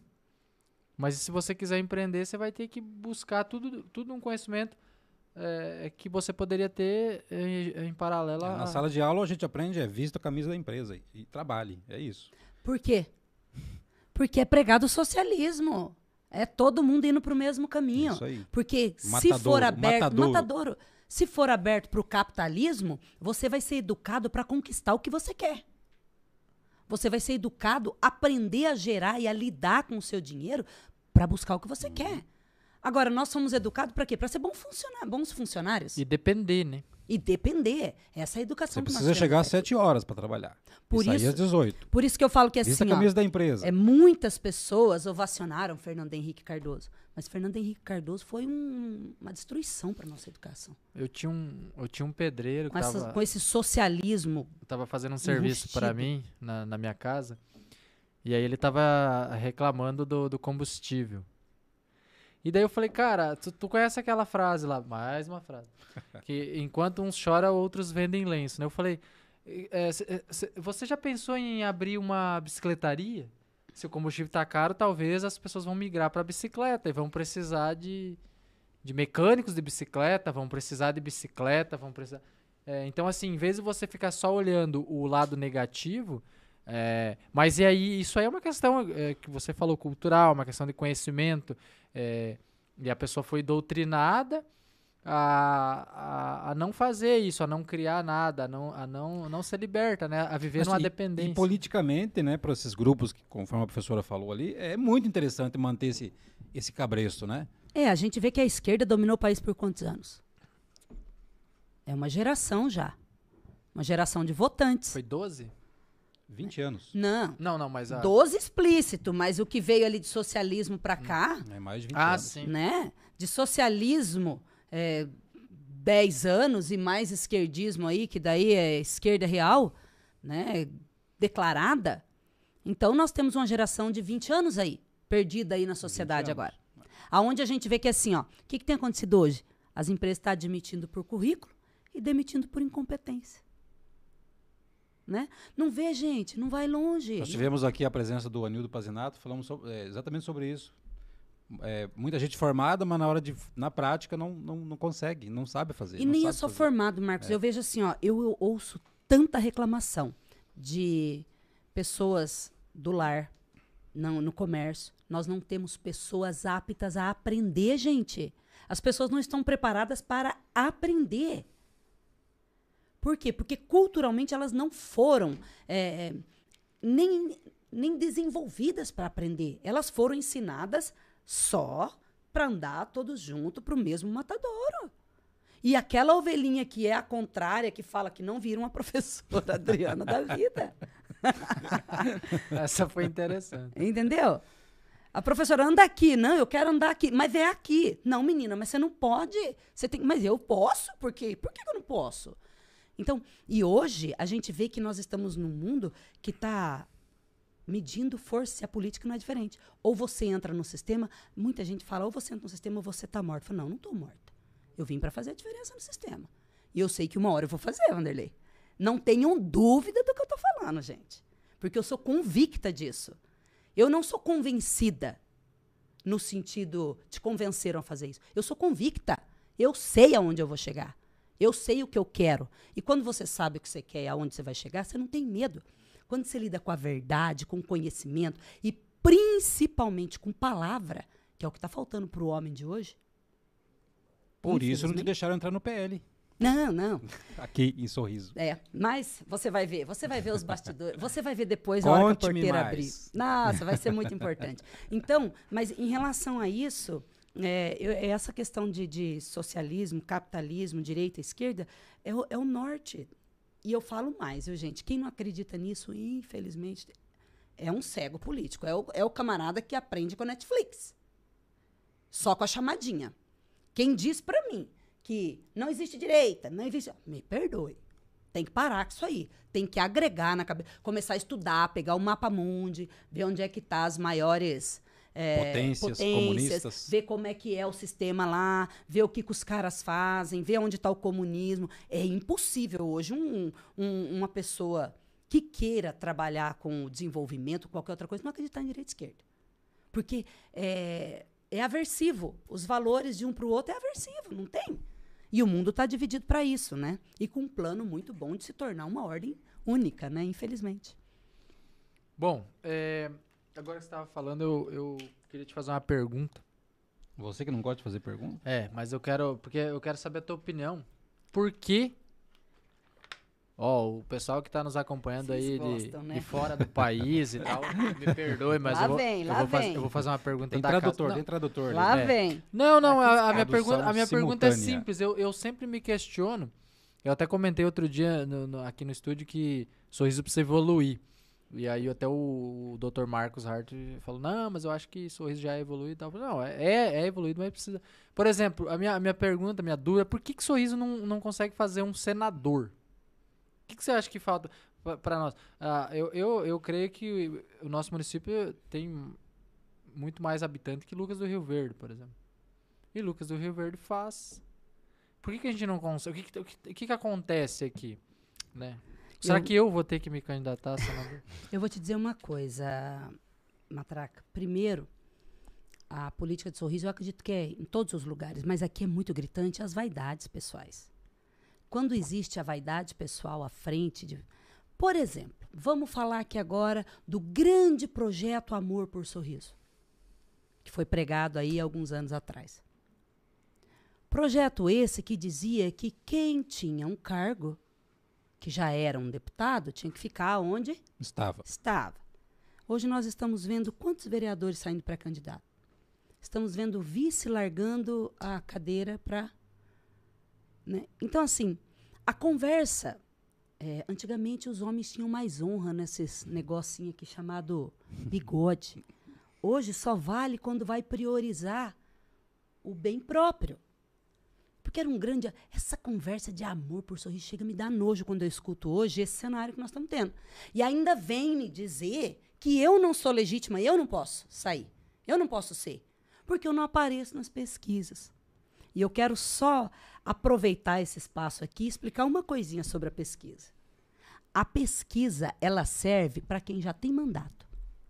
Só para para que eles entendam quem é quem no processo. Para mim, na ordem do dia, que estou ofertando meu nome com humildade, eu vejo que assim, ó, eu estou aqui à disposição. Primeiro que eu acho uma covardia deixar as decisões que eu quero, de quem eu quero ser, do que eu posso fazer, na mão de uma pesquisa. Mas hoje já teve pré-candidato aí justificando essa na- narrativa de sair do cargo, tá? Mas ele a- falou que ele não está saindo do, do executivo para executivo, ele está saindo do legislativo, do legislativo para o legislativo estadual. Então ele pode. Ah, ele pode. O que estava no legislativo Não para pro executivo. Ah, não É. pode, Mas né? a- que coisa. Mas a professora falou que o, o você falou que os, o, a pesquisa só serve para quem tá no cargo. E então eu tava enganado, eu achava que pesquisa só servia para quem contratou a pesquisa. Não, mas você não deixou acabar de molhar o bico. ah, não, então me perdoa. Então, assim, ó, a o pesquisa. É. É, Adriano, você não aparece Não é nisso, eu naquilo, naquele outro. Primeiro, é, quando a gente é humilde de verdade, e eu acho que humilde é atitude, não é eu ser bravo, não tem nada a ver com isso. Humilde é atitude, se colocar à disposição. É, a pesquisa, ela vai, vai aparecer quem nas pesquisas? Quem está trabalhando, quem teve a oportunidade de ocupar um espaço, mostrar um determinado espaço. Quem dá entrevista todo dia. Quem tá, né? Quem tem a mídia, quem tem é, tribuna, esses precisam aparecer na pesquisa. E se eles não aparecerem, alguma coisa está de errado, né? Mas é. E, e aí vem dizer para mim assim, mas tem que desistir. Eu tenho. Isso é democracia. Eu estou mostrando para a população que eles têm essa pessoa. Agora, eles votarem em A ou B ou C é a decisão deles. O que eu não posso é que eu venho no meu propósito de vida e agora deixar na mão de pesquisas, dizer o que eu tenho ou o que eu não tenho que fazer. Isso é uma covardia. E covarde eu não sou. Então, quando a pessoa vem, Adriana, uma pesquisa, eu falo, pega a tua pesquisa. chama os pesquisados aí, chama os que já têm cargo, que deveriam estar com 70% de aprovação pelo que fez e não pelo que não fizeram. Conversa com eles. Deixa a Adriana quieta aqui. A professora Adriana está trabalhando, é uma voz. Eu não tenho pressa para nada. Eu não preciso correr com nada. Porque se eu tiver que trabalhar de zeladora, eu já fui na minha vida. Eu sou a melhor zeladora. Almir Sato. Entendeu? Ando devagar. É. Se eu tiver que Essa ir música pro aí tem uma comércio, história, tá? se eu tiver que ir pro comércio e atender, vão comprar só na minha loja porque eu vou saber fazer. Se eu tiver que ir pro mercado e ser a caixa, eu vou ser a melhor caixa, a mais simpática que vou. Por quê? Porque o que eu faço, eu me dedico para fazer. Agora, pessoa vir falar que a tua vida depende de pesquisa é covardia. Eu não vou deixar na mão de terceiros aquilo que eu sei que eu estou me preparando para fazer. Então não me venha com essa conversa, já dou recado aí para quem chamou eu para conversar essa semana, que houve aí uns que me ligaram. Vamos conversar, vamos sentar, vamos Você- resolver. Bem pontuado. Você falou várias vezes que você é convicta. Vamos interpretar essa palavra para quem tá, tá nos, nos assistindo aí. É, se eu vou votar no candidato X e depois de ver uma pesquisa, o resultado de uma pesquisa, que o candidato Y tá à frente da pesquisa. E aí eu decido, bom, já que eu ia votar no X, mas ele tá perdendo, eu vou agora votar no Y porque está à frente nas pesquisas. Eu sou convicto? De forma nenhuma, você é convencido. Não. Induzido. Induzido, influenciável. Você não vai influenciar e, e- ninguém e fazem vida. muito isso e acontece, e isso muda. Não acredito. Não. Isso muda O eleições. brasileiro? Isso Você muda nunca vai eleições. influenciar ninguém, você vai ser sempre influenciado. É, isso muda Mas eu, eleições. eu, eu tava vendo que agora para você conseguir a- alavancar sua vida financeira e eh, a- amorosa, você tem que ser morador de rua e estuprar uma mulher. É.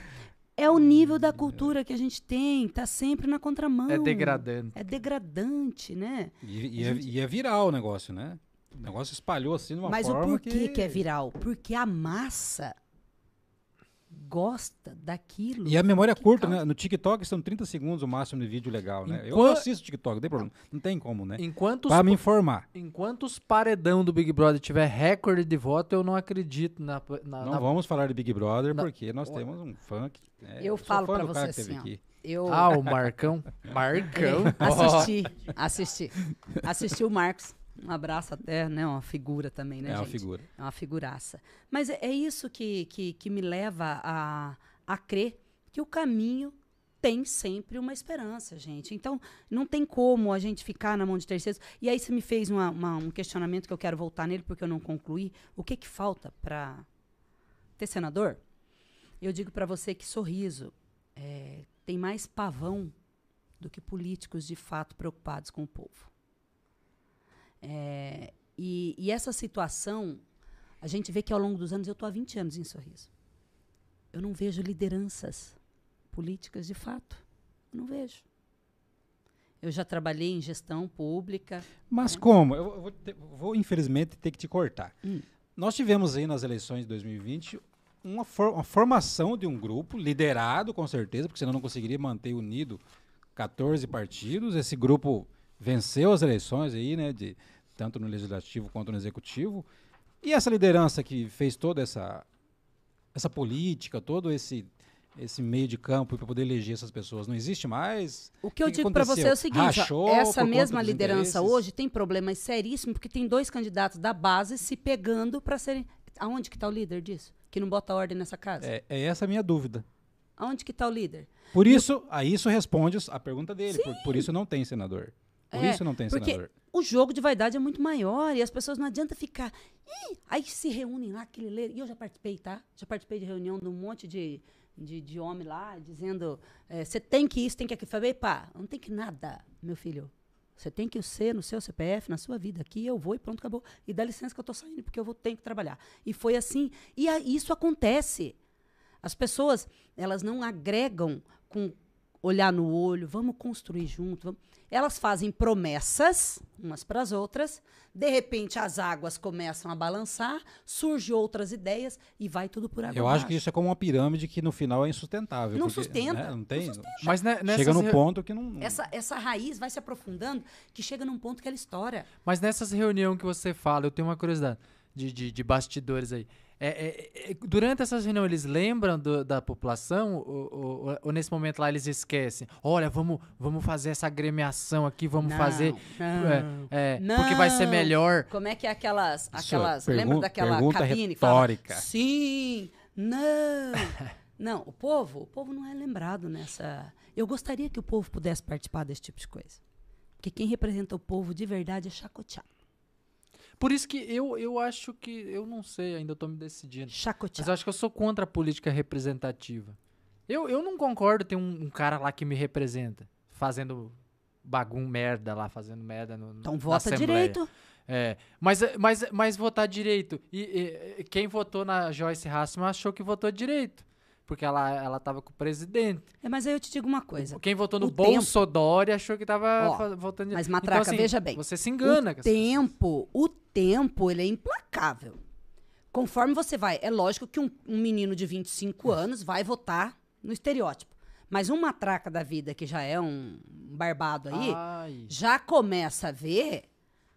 Ou, como que foi aqui? Como foi? Se as pessoas caírem na lorota, é porque estão assinando atestado de burrice. Ou vão acreditar que o nove dedo é um santo anjo do Senhor que vai vir para salvar o país. Mas, gente, e eu sei que existe esse tipo de gente. Mas o que eu quero chamar a atenção é da classe pensante, que nós estamos crescendo, tá? Eu vi uma pesquisa esses dias que as pessoas estão se interessando mais, estão buscando, estão se informando mais, no sentido político. Então, uma coisa é enganar a juventude, é enganar. Agora, nós, nós que estamos aí, ó, mastigando e dando mastigado, como é que nós vamos cair? É a mesma coisa. Ah, vamos votar nos- no, pessoal lá, tudo do PL, porque tá do lado do, do- do Bolsonaro. Epa, aí tu tá, tu tá o quê? É tapado, é cego, é surdo? Tu não tá vendo que o joio e o trigo crescem junto, mas na hora tem uma separação? Então, quem que é de fato? Analisem as pessoas, as suas atitudes, as suas vidas. Quem que é de fato? Qual é a história política? Você acha que um cidadão que serviu o MDB 15 anos, da noite pro dia vai virar Bolsonaro de direita? Para. Olha, Na eu- Ilha da Fantasia. por favor. Aí você tá. É, é só na, na, na, na crença de que Papai Noel vai vir e vai fazer no lugar do coelho da Páscoa. Então, essa sensibilidade, essa inteligência, essa maturidade política, ela vem acontecendo. Então, hoje, não as lideranças políticas. Olha quem que está nos partidos. Nosso presidente é único. Incondicional, nós somos ele. Mas hoje, eu vou dizer, ó, o senador é esse, federal é aquele, o governo é aquele, entende? E, e te falo mais, somente aqueles que foram trazidos para o PL de cadeira, porque o Bolsonaro chamou gente que tinha cadeira porque ele precisa de bancada mesmo. Agora, quem são os legítimos dele está acordando e indo pulverizar essa política boa em outros partidos, porque nós precisamos amadurecer politicamente. Não tem como mais viver na Ilha da Fantasia, que nem é uma terra de sorriso hoje, não. Mas agora, agora cê- você falou de uma questão de cadeira, eu lembrei do Wellington Fagundes. Hum. É, é o Wellington Fagundes, que é o... É, existe alguma chance dele esfaquear o Bolsonaro depois de eleito? Sempre existe, né? Olha, eu vou falar uma coisa para você. Política, Tantos já esfaquearam, né? é, política, eu vou te falar uma coisa. Se você, se fosse, é, você me perguntasse assim, o que, que você- passa dentro da cabeça de um político? Não respondo. Depende. Se você perguntar pra uma pessoa boa, agora uma pessoa que vive para fazer tramóia em política é outra coisa. Alguns Mas assim, ó, flores. Sim. Mas, por exemplo, se você me perguntar é, em relação ao- aos, Ó, tem gente dando risada aqui, tá Aos- nos, basti- nos bastidores. aos caras de confiança, se você me perguntar dos caras de confiança dele, é, eu acho mais difícil, né? Um Mourão, né? Agora, se você que tem a raiz, mas não vai longe, ele trouxe quem? Ele trouxe o, o, o senhor Biografia para perto dele, olha o que, que o senhor Biografia fez. Senhor biografia é ótimo. né? O pavão maior do Brasil. Coitado. Aquele homem não se elege nem para vereador mais. E nós temos partidos aqui em Sorriso que baba ovo. Eu me lembro numa, numa, situação que aconteceu, quando o senhor Pavão foi na, na, na, na- na televisão, ao vivo lá, e não tinha nem avisado nosso presidente, e ele correu para se aparecer e dizer, eu tô saindo, papapá. Teve gente daqui de Sorriso, que se dizia Bolsonaro ao extremo, correu na rede social. Agora cai. Meu Acabou. presidente não podia fazer isso, acabou. Acabou o Bolsonaro. Que tipo de, de, de homem de, de que não consegue fazer análise?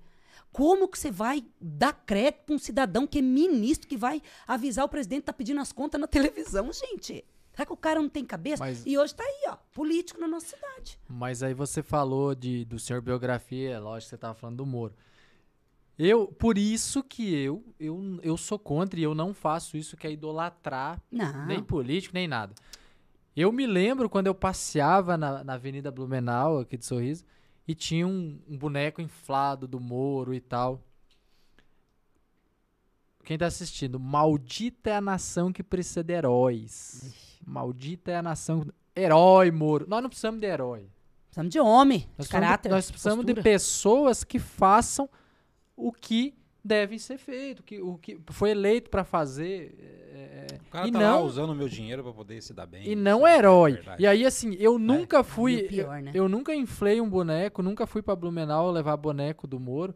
Então, essa vergonha eu não carrego. E não faço isso nem com o Bolsonaro, nem com o Não. Lula, nem com nada. É, é, eu acho que a gente tem que ter. é, é, discernimento e não ficar idolatrando ninguém. É, Porque daí tudo- é feio até. Se Na a verdade, pessoa... assim, eu entendo assim, Matraca, que tudo que é extremo quebra. Não é bom. A gente precisa ser- ter bom senso, ter equilíbrio.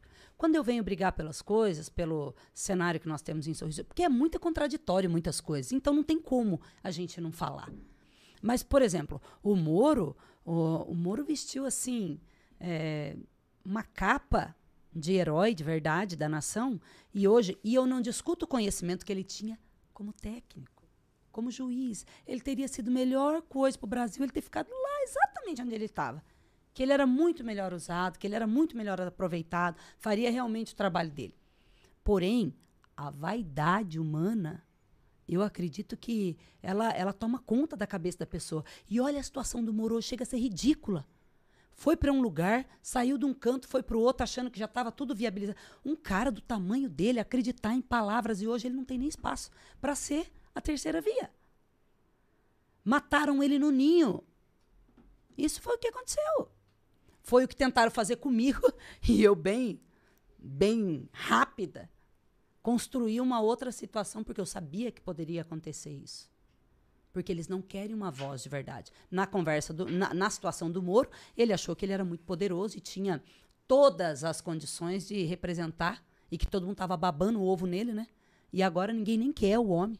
Não tem nem onde colocar mais o homem. Né?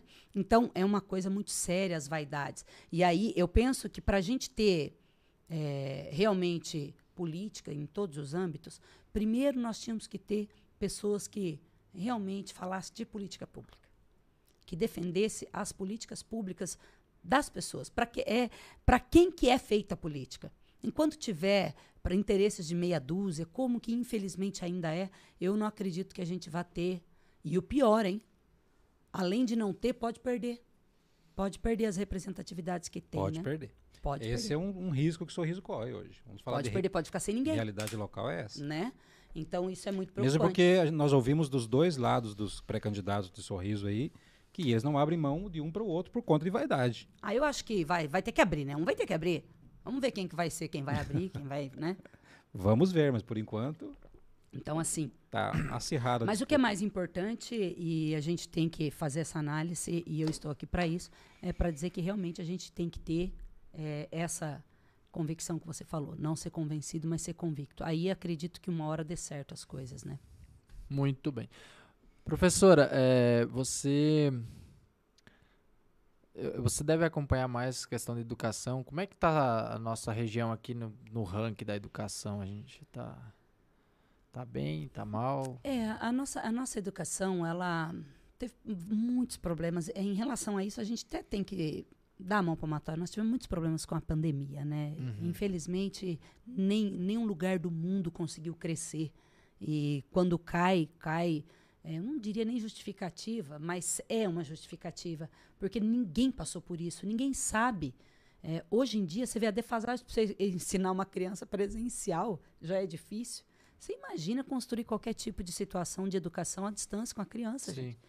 E o pior de tudo, nós não, não tivemos é, tempo para estudar, foi acontecendo, né? As coisas foram acontecendo, tendo que meio que num, o emocional, todo mundo abalado, e pai e família sem saber o que fazer com criança. Então, nesse sentido, eu acho que ainda a gente, é, vamos dizer assim, tem muitos heróis, a educação tem muitos heróis, de fato. Porque se teve um povo que sofreu em pandemia, foi o pessoal da educação.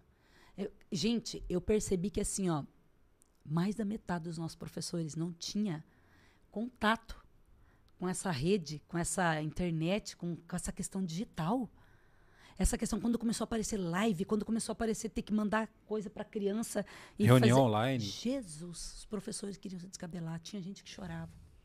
Tinha gente que começou a passar mal, com- começou a ter Hoje já está fobia. mais no- normatizado isso. Sim, sim, sim. Mas eu vejo assim que em relação ao crescimento, como você me pede, eu acho até uma injustiça a gente fazer qualquer alta análise. Sim. Mas, é, no geral, é, Sorriso vinha crescendo antes da pandemia, né?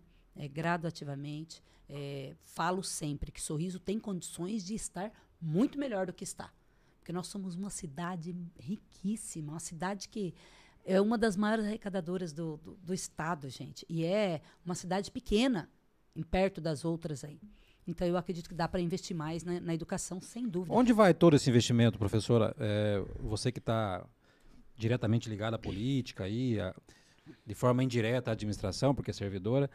Sorriso, a, a previsão aí para o próximo ano é quase 800 milhões de reais de, de- de produto interno bruto, né? De, de- arrecadação. Eu digo para você que assim, ó, o que mais me assusta em Sorriso é a folha de pagamento de Sorriso. Nunca houve na história de Sorriso. É, falando em folha, hoje eu vejo, eu- e aí eu não entendo, é, eu vejo muito, eu tava dando uma pesquisa, eu até acho que Sorriso deveria ter observatório social, né, não sei se tem, eu acho que não. Já eu- teve, né? Já eu, teve. Eu vi muito lá na folha, e, e aí eu não, eu acho que você entende bem mais, lógico, a palavra adjunto, não sei o quê, o que que isso significa? É, na verdade, assim, para cada pasta você tem. é, já ouviu a expressão que é, é muito cacique para pouca aldeia? Já, É mais ou menos isso aí. Tem alguns lugares hoje do município que a gente entra, é, tem gente tropeçando mais do que cadeiras para sentar. é mesmo, lugar, né? professora? Então, infelizmente, hoje, pelo que eu vejo de Sorriso, que eu- do tempo que eu estou aqui, eu nunca vi uma, um município, um, um estado de município tão inchado. É muito inchaço. Não, porque você falou que a gente tem uma ótima arrecadação aí, e a gente fe- a- a- a- foi feito um empréstimo também, né? Um empréstimo que não se justifica, né?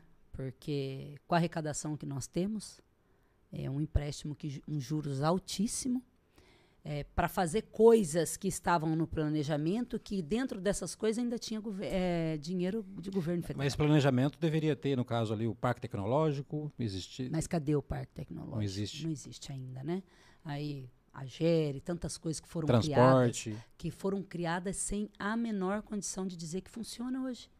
Tá, maior, tá aí a maior pouca vergonha da história de Sorriso, que é a água de Sorriso. Não vai muito longe. Agora, contrataram, né, se construíram a GERE, aquela coisa toda, e institucionalizaram, legalizaram. Arrumou? Agora essa GER contrata pessoas que também é parceiros para fazer um estudo. E aí vai, É aí que entra os adjuntos? aí vai. Aí entra todo mundo. Então, Respondido? é, é, eu acredito É, muito que se cada cidadão pegar. Insano entender. É, Mas é cada- complexo.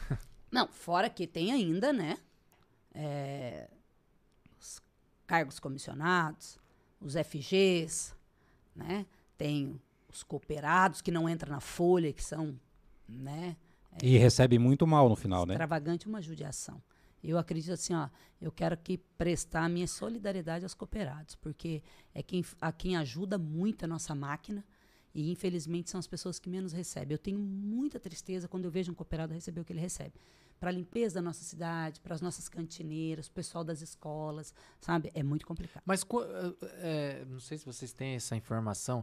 Quanto que a, a, cooperativa ela recebe por cada trabalhador e quanto que ela repassa? Você é, tem essa informação?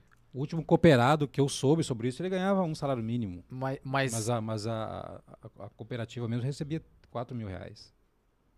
Caramba, é, muita diferença.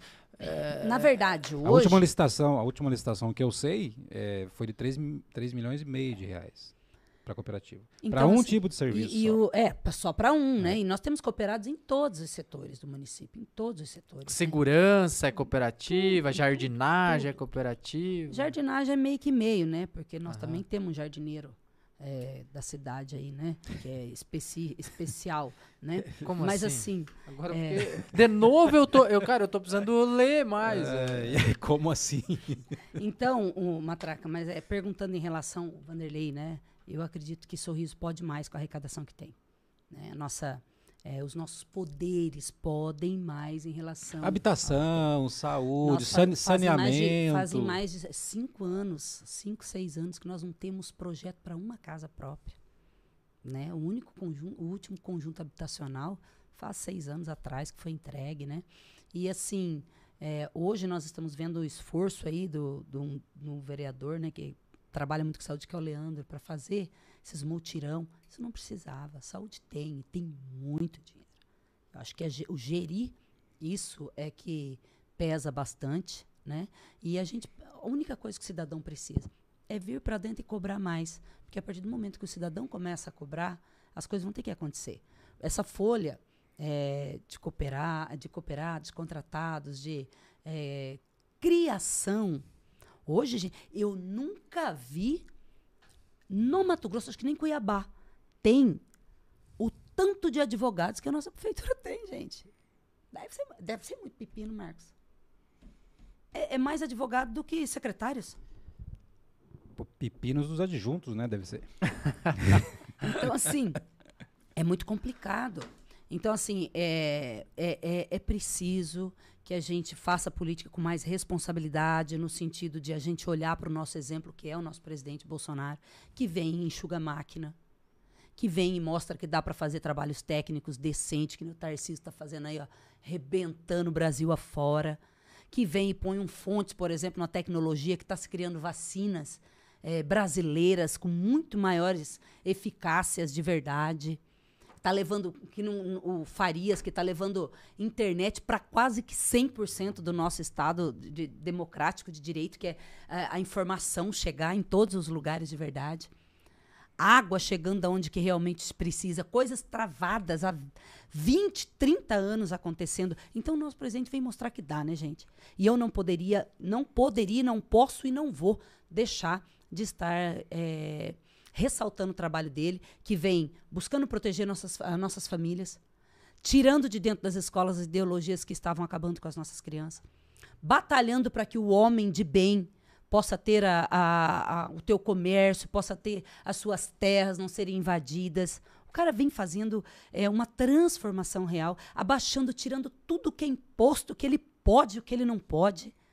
Né? O cara vem assim, ó, trabalhando. E nós precisamos de gente para falar disso. E eu sou realmente a soldada dele que venho para fazer isso. E eu vou fazer. Então, todos os dias eu pego lá as informações e imprimo e tá lá. Tudo. Tudo que ele tem feito. Porque a hora que abrir a porteira, meu amigo, de casa em casa vai saber o que ele tem feito. Porque eu acho justo, eu acho digno. Se fez, tem que ser mostrado. E com pouco. E com pouco. Nós estamos há quanto tempo sem corrupção, gente? Então não tem como eu. E sorriso? Em sorriso, não. Sorriso, não. Estou falando do federal, do meu presidente, que é o presidente do todo aí, né? Da massa. Mas, então a gente tem que vir e copiar como exemplo. Porque o cara tem defendido os valores da família, tem defendido a nossa pátria como ninguém. Eu nunca vi um presidente ser tão atacado na minha vida. Eu nunca vi. Eu, eu me lembro que alguns anos atrás eu não sabia nem quem eram os caras do STF, gente. Hoje os caras, eles estão estão dando piti, eles estão desesperados, togados.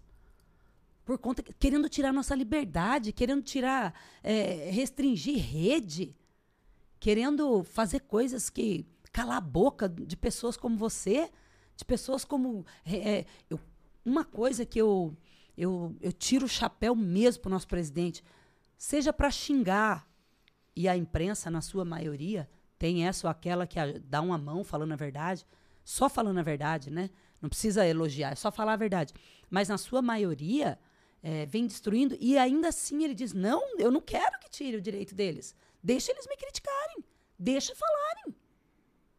Então, assim, nós precisamos aprender a analisar tudo isso. É um homem que vem e que vem para fazer a continuidade da coisa acontecer. E a professora Adriana não tem como se calar. Né? Então, a professora Adriana está aqui de a professora todo coração Adriana, que também, aberto e vamos para cima. Que também, além de todas as qualidades que ela mesmo já nos apresentou, é escritora. É verdade, ela é gestora cultural, técnica em contabilidade, Professora de balé, professora. de jazz, Viu quanta coisa boa? zeladora. É. É isso aí. Experiência não se apaga, e professora. escritora. Não, Conta ó, nós. Mas eu quero dizer assim para vocês que o meu maior ofício de vida, é, e eu falo isso com, com, com muita transparência, com muita categoria, eu diria, é, o meu maior projeto, a minha maior função é ser mãe, é ser esposa. E é primeiro, antes de sair para a sociedade, fazer o que eu tento fazer, é estar dentro da minha casa. Eu chamo minha casa de castelo, né? Eu falo meu castelinho. Então é estar ali, é cuidar dos meus. Eu tenho muita alegria da graça e da misericórdia de Deus sobre a minha casa, sobre a minha família, que não é fácil hoje você você vê que a maior doença é, do comunismo, a maior doença da esquerda é a, é a família. O maior ataque que eles vêm planejando contra nós são as famílias. Eles estão com planos de destruir, desconstruir totalmente, virar um rebuliço, tirar nome de pai, de mãe, de certidão, é gênero neutro, é, é- não precisa mais, é pode casar três, pode casar quatro, é, é uma coisa enlouquecedora. O que eles têm feito em projetos para deturpar e destruir a base mais sagrada, que é o que forma realmente uma sociedade sadia, uma sociedade saudável, que é a família. Então eu não posso sair daqui eh, sem deixar claro para vocês que o meu maior projeto de vida é minha família. É o meu esposo, eh, são os meus três filhos, ao qual eu tenho muita alegria de ser exemplo para eles. Eles sofrem na minha mão porque dizem que é, é- é- não é filho de uma, uma mãe, é filho de um soldado, mas é assim que nós precisamos lidar com essa realidade. E ser tudo isso, eh, ainda sendo tudo isso, as pessoas ainda conseguem ah, dizer que a gente não, não faz nada, que a gente não tá, não constrói nada, que a gente só atrapalha o processo. Mas eu acredito que quem me conhece de verdade e quem não conhece, eu procuro que conheça, né? Enquanto pessoa, enquanto cidadã, é o meu papel de mulher. é, eu tenho sempre um bom trabalho em rede social, onde a gente motiva mulheres, onde a gente está sempre dando uma palavra é, de consolo, uma palavra de evolução para as mulheres, porque nós precisamos disso. Mulheres têm sofrido muito nesse sentido de ter tomado lugares que não eram delas. E agora está pagando um alto preço. Está sendo pai, está sendo mãe, está tá sozinha, está sendo a gestora da casa, está sendo a provedora da casa, não tem com quem dividir a criação de seus filhos. E isso muitas vezes é um fardo muito pesado para uma mulher que foi criada e projetada para ser cuidada. Porque a mulher foi projetada para ser cuidada. Ela foi projetada para ser uma auxiliadora, não é uma dominadora. Nós somos chamadas a construir, porque nós temos a sensibilidade, mas a mulher ocupou um lugar que não era dela e agora está pagando um alto preço. Então, nós, enquanto sociedade, eu não posso deixar de dizer que o meu maior papel de vida é ser esposa, em primeiro lugar, ser mãe e depois estar na sociedade e dar o meu melhor para que a gente consiga, né? Fazer mais bonito aí. E quanto a meus livros, de fato, eu só quero. Né, esse é o, é o primeiro, é um Maria Traduzida, que a Andréia bem conhece, né, Maria? É, esse aqui, gente, é o meu. É uma delícia, porque ele é escrito manualzinho, eu guardei, né? Os protótipos, porque. E esse aqui é o infantil, Sorriso Sorrindo com a Boneca Ale- Aleteia. São dois livros, Crônicas e Infantil. Pra gente ser completo é assim, Matraca. A gente tem que ser mil e uma utilidade, bombril. Maravilha, maravilha. E eu quero dizer para vocês que esse espaço é muito importante para que as pessoas conhecem, conhecer um pouquinho mais a intimidade da gente, conhecer um pouquinho mais a parte política, mas também a parte humana. Claro. Né? Verdade. Porque muitas vezes as pessoas, e eu tenho muito, muito cidadão que me vê assim, Deus me livre, aquela mulher. Não é aquela mulher, é uma mulher convicta, posicionada, que está buscando o seu lugar ao espaço. Não porque quer simplesmente um lugar ao espaço, mas porque sabe que pode construir, colaborar, é, e é com a sociedade. É com a sociedade. E é nesse sentido que a gente, enquanto cidadã, se posiciona mesmo e vem para cima mesmo. Maravilha. Tá certo. Nós, nós que nos, nos sentimos honrados aí da tua presença, é, ficamos agradecidos e, e colocamos também à disposição aqui o, o, o nosso estúdio, os nossos microfones para quem é, quiser vir participar, dar sua, sua opinião, sugestão, enviar mensagem. Né? O, o Matraca ele vem para tirar o monopólio da, da, da mídia de, da região de Sorriso, região aqui. É, democratizar, ótimo. democratizar Isso é ótimo, a é. informação. Então a gente está aberto aqui e também estamos abertos para apoios, né? Quem quiser nos apoiar, ajudar a pagar a conta de energia do ar condicionado, seja bem-vindo. Porque até É. agora, né, tá difícil. É, mas eu O- acredito, viu, Matraca, que esse trabalho é aquilo que eu sempre falo: constância é que chega-se num resultado. Não pode ser aquela o vento vem e vai. Sim. Mantenha, né? Mantenha, seja forte, conta com a gente nesse sentido. Eu acho que é um, um tempo curto que vocês estão abertos, né? Sim, faz pouco tempo. Então, eu acredito que agora as pessoas é, enxergando de uma outra maneira, essa é uma realidade diferente para Sorriso. Eu acredito que é um- uma, uma realidade muito diferente. Nós já vimos outro, tem podcasts assim, mas é vinculados, né? Já é, assim independente totalmente. Eu acredito que é o primeiro que eu tô vendo. Já, já Essa é a nossa, essa é a nossa característica, é continuar assim de forma é, imparcial mesmo.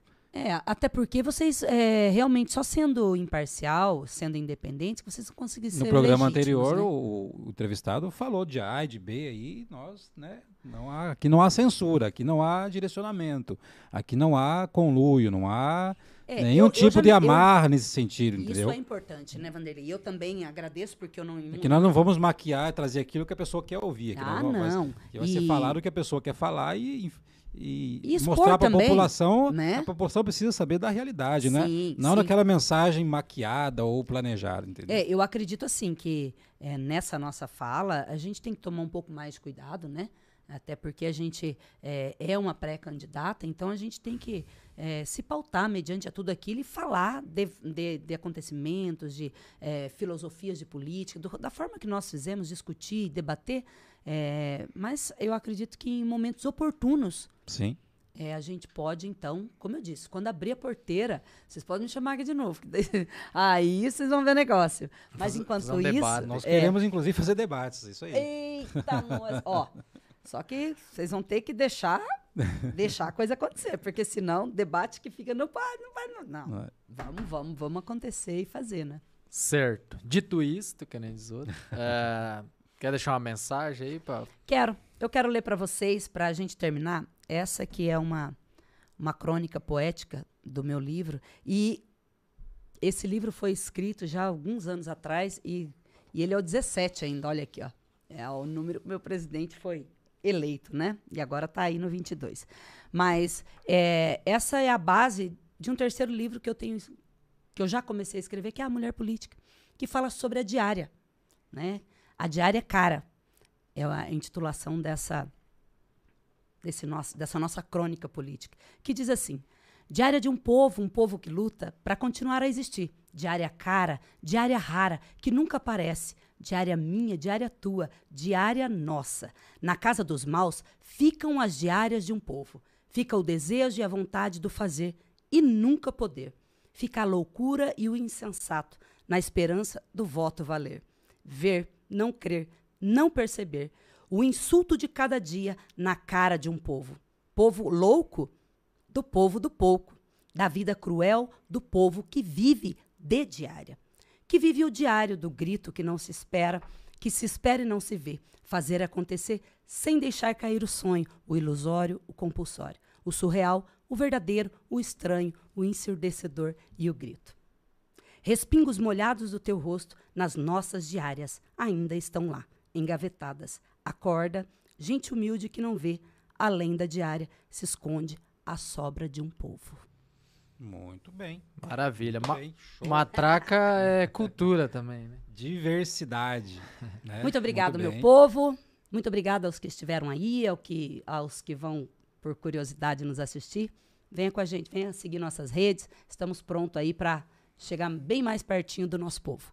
Show. Obrigada, meninos. Curta, Obrigada a comente. vocês. Obrigada, obrigada aos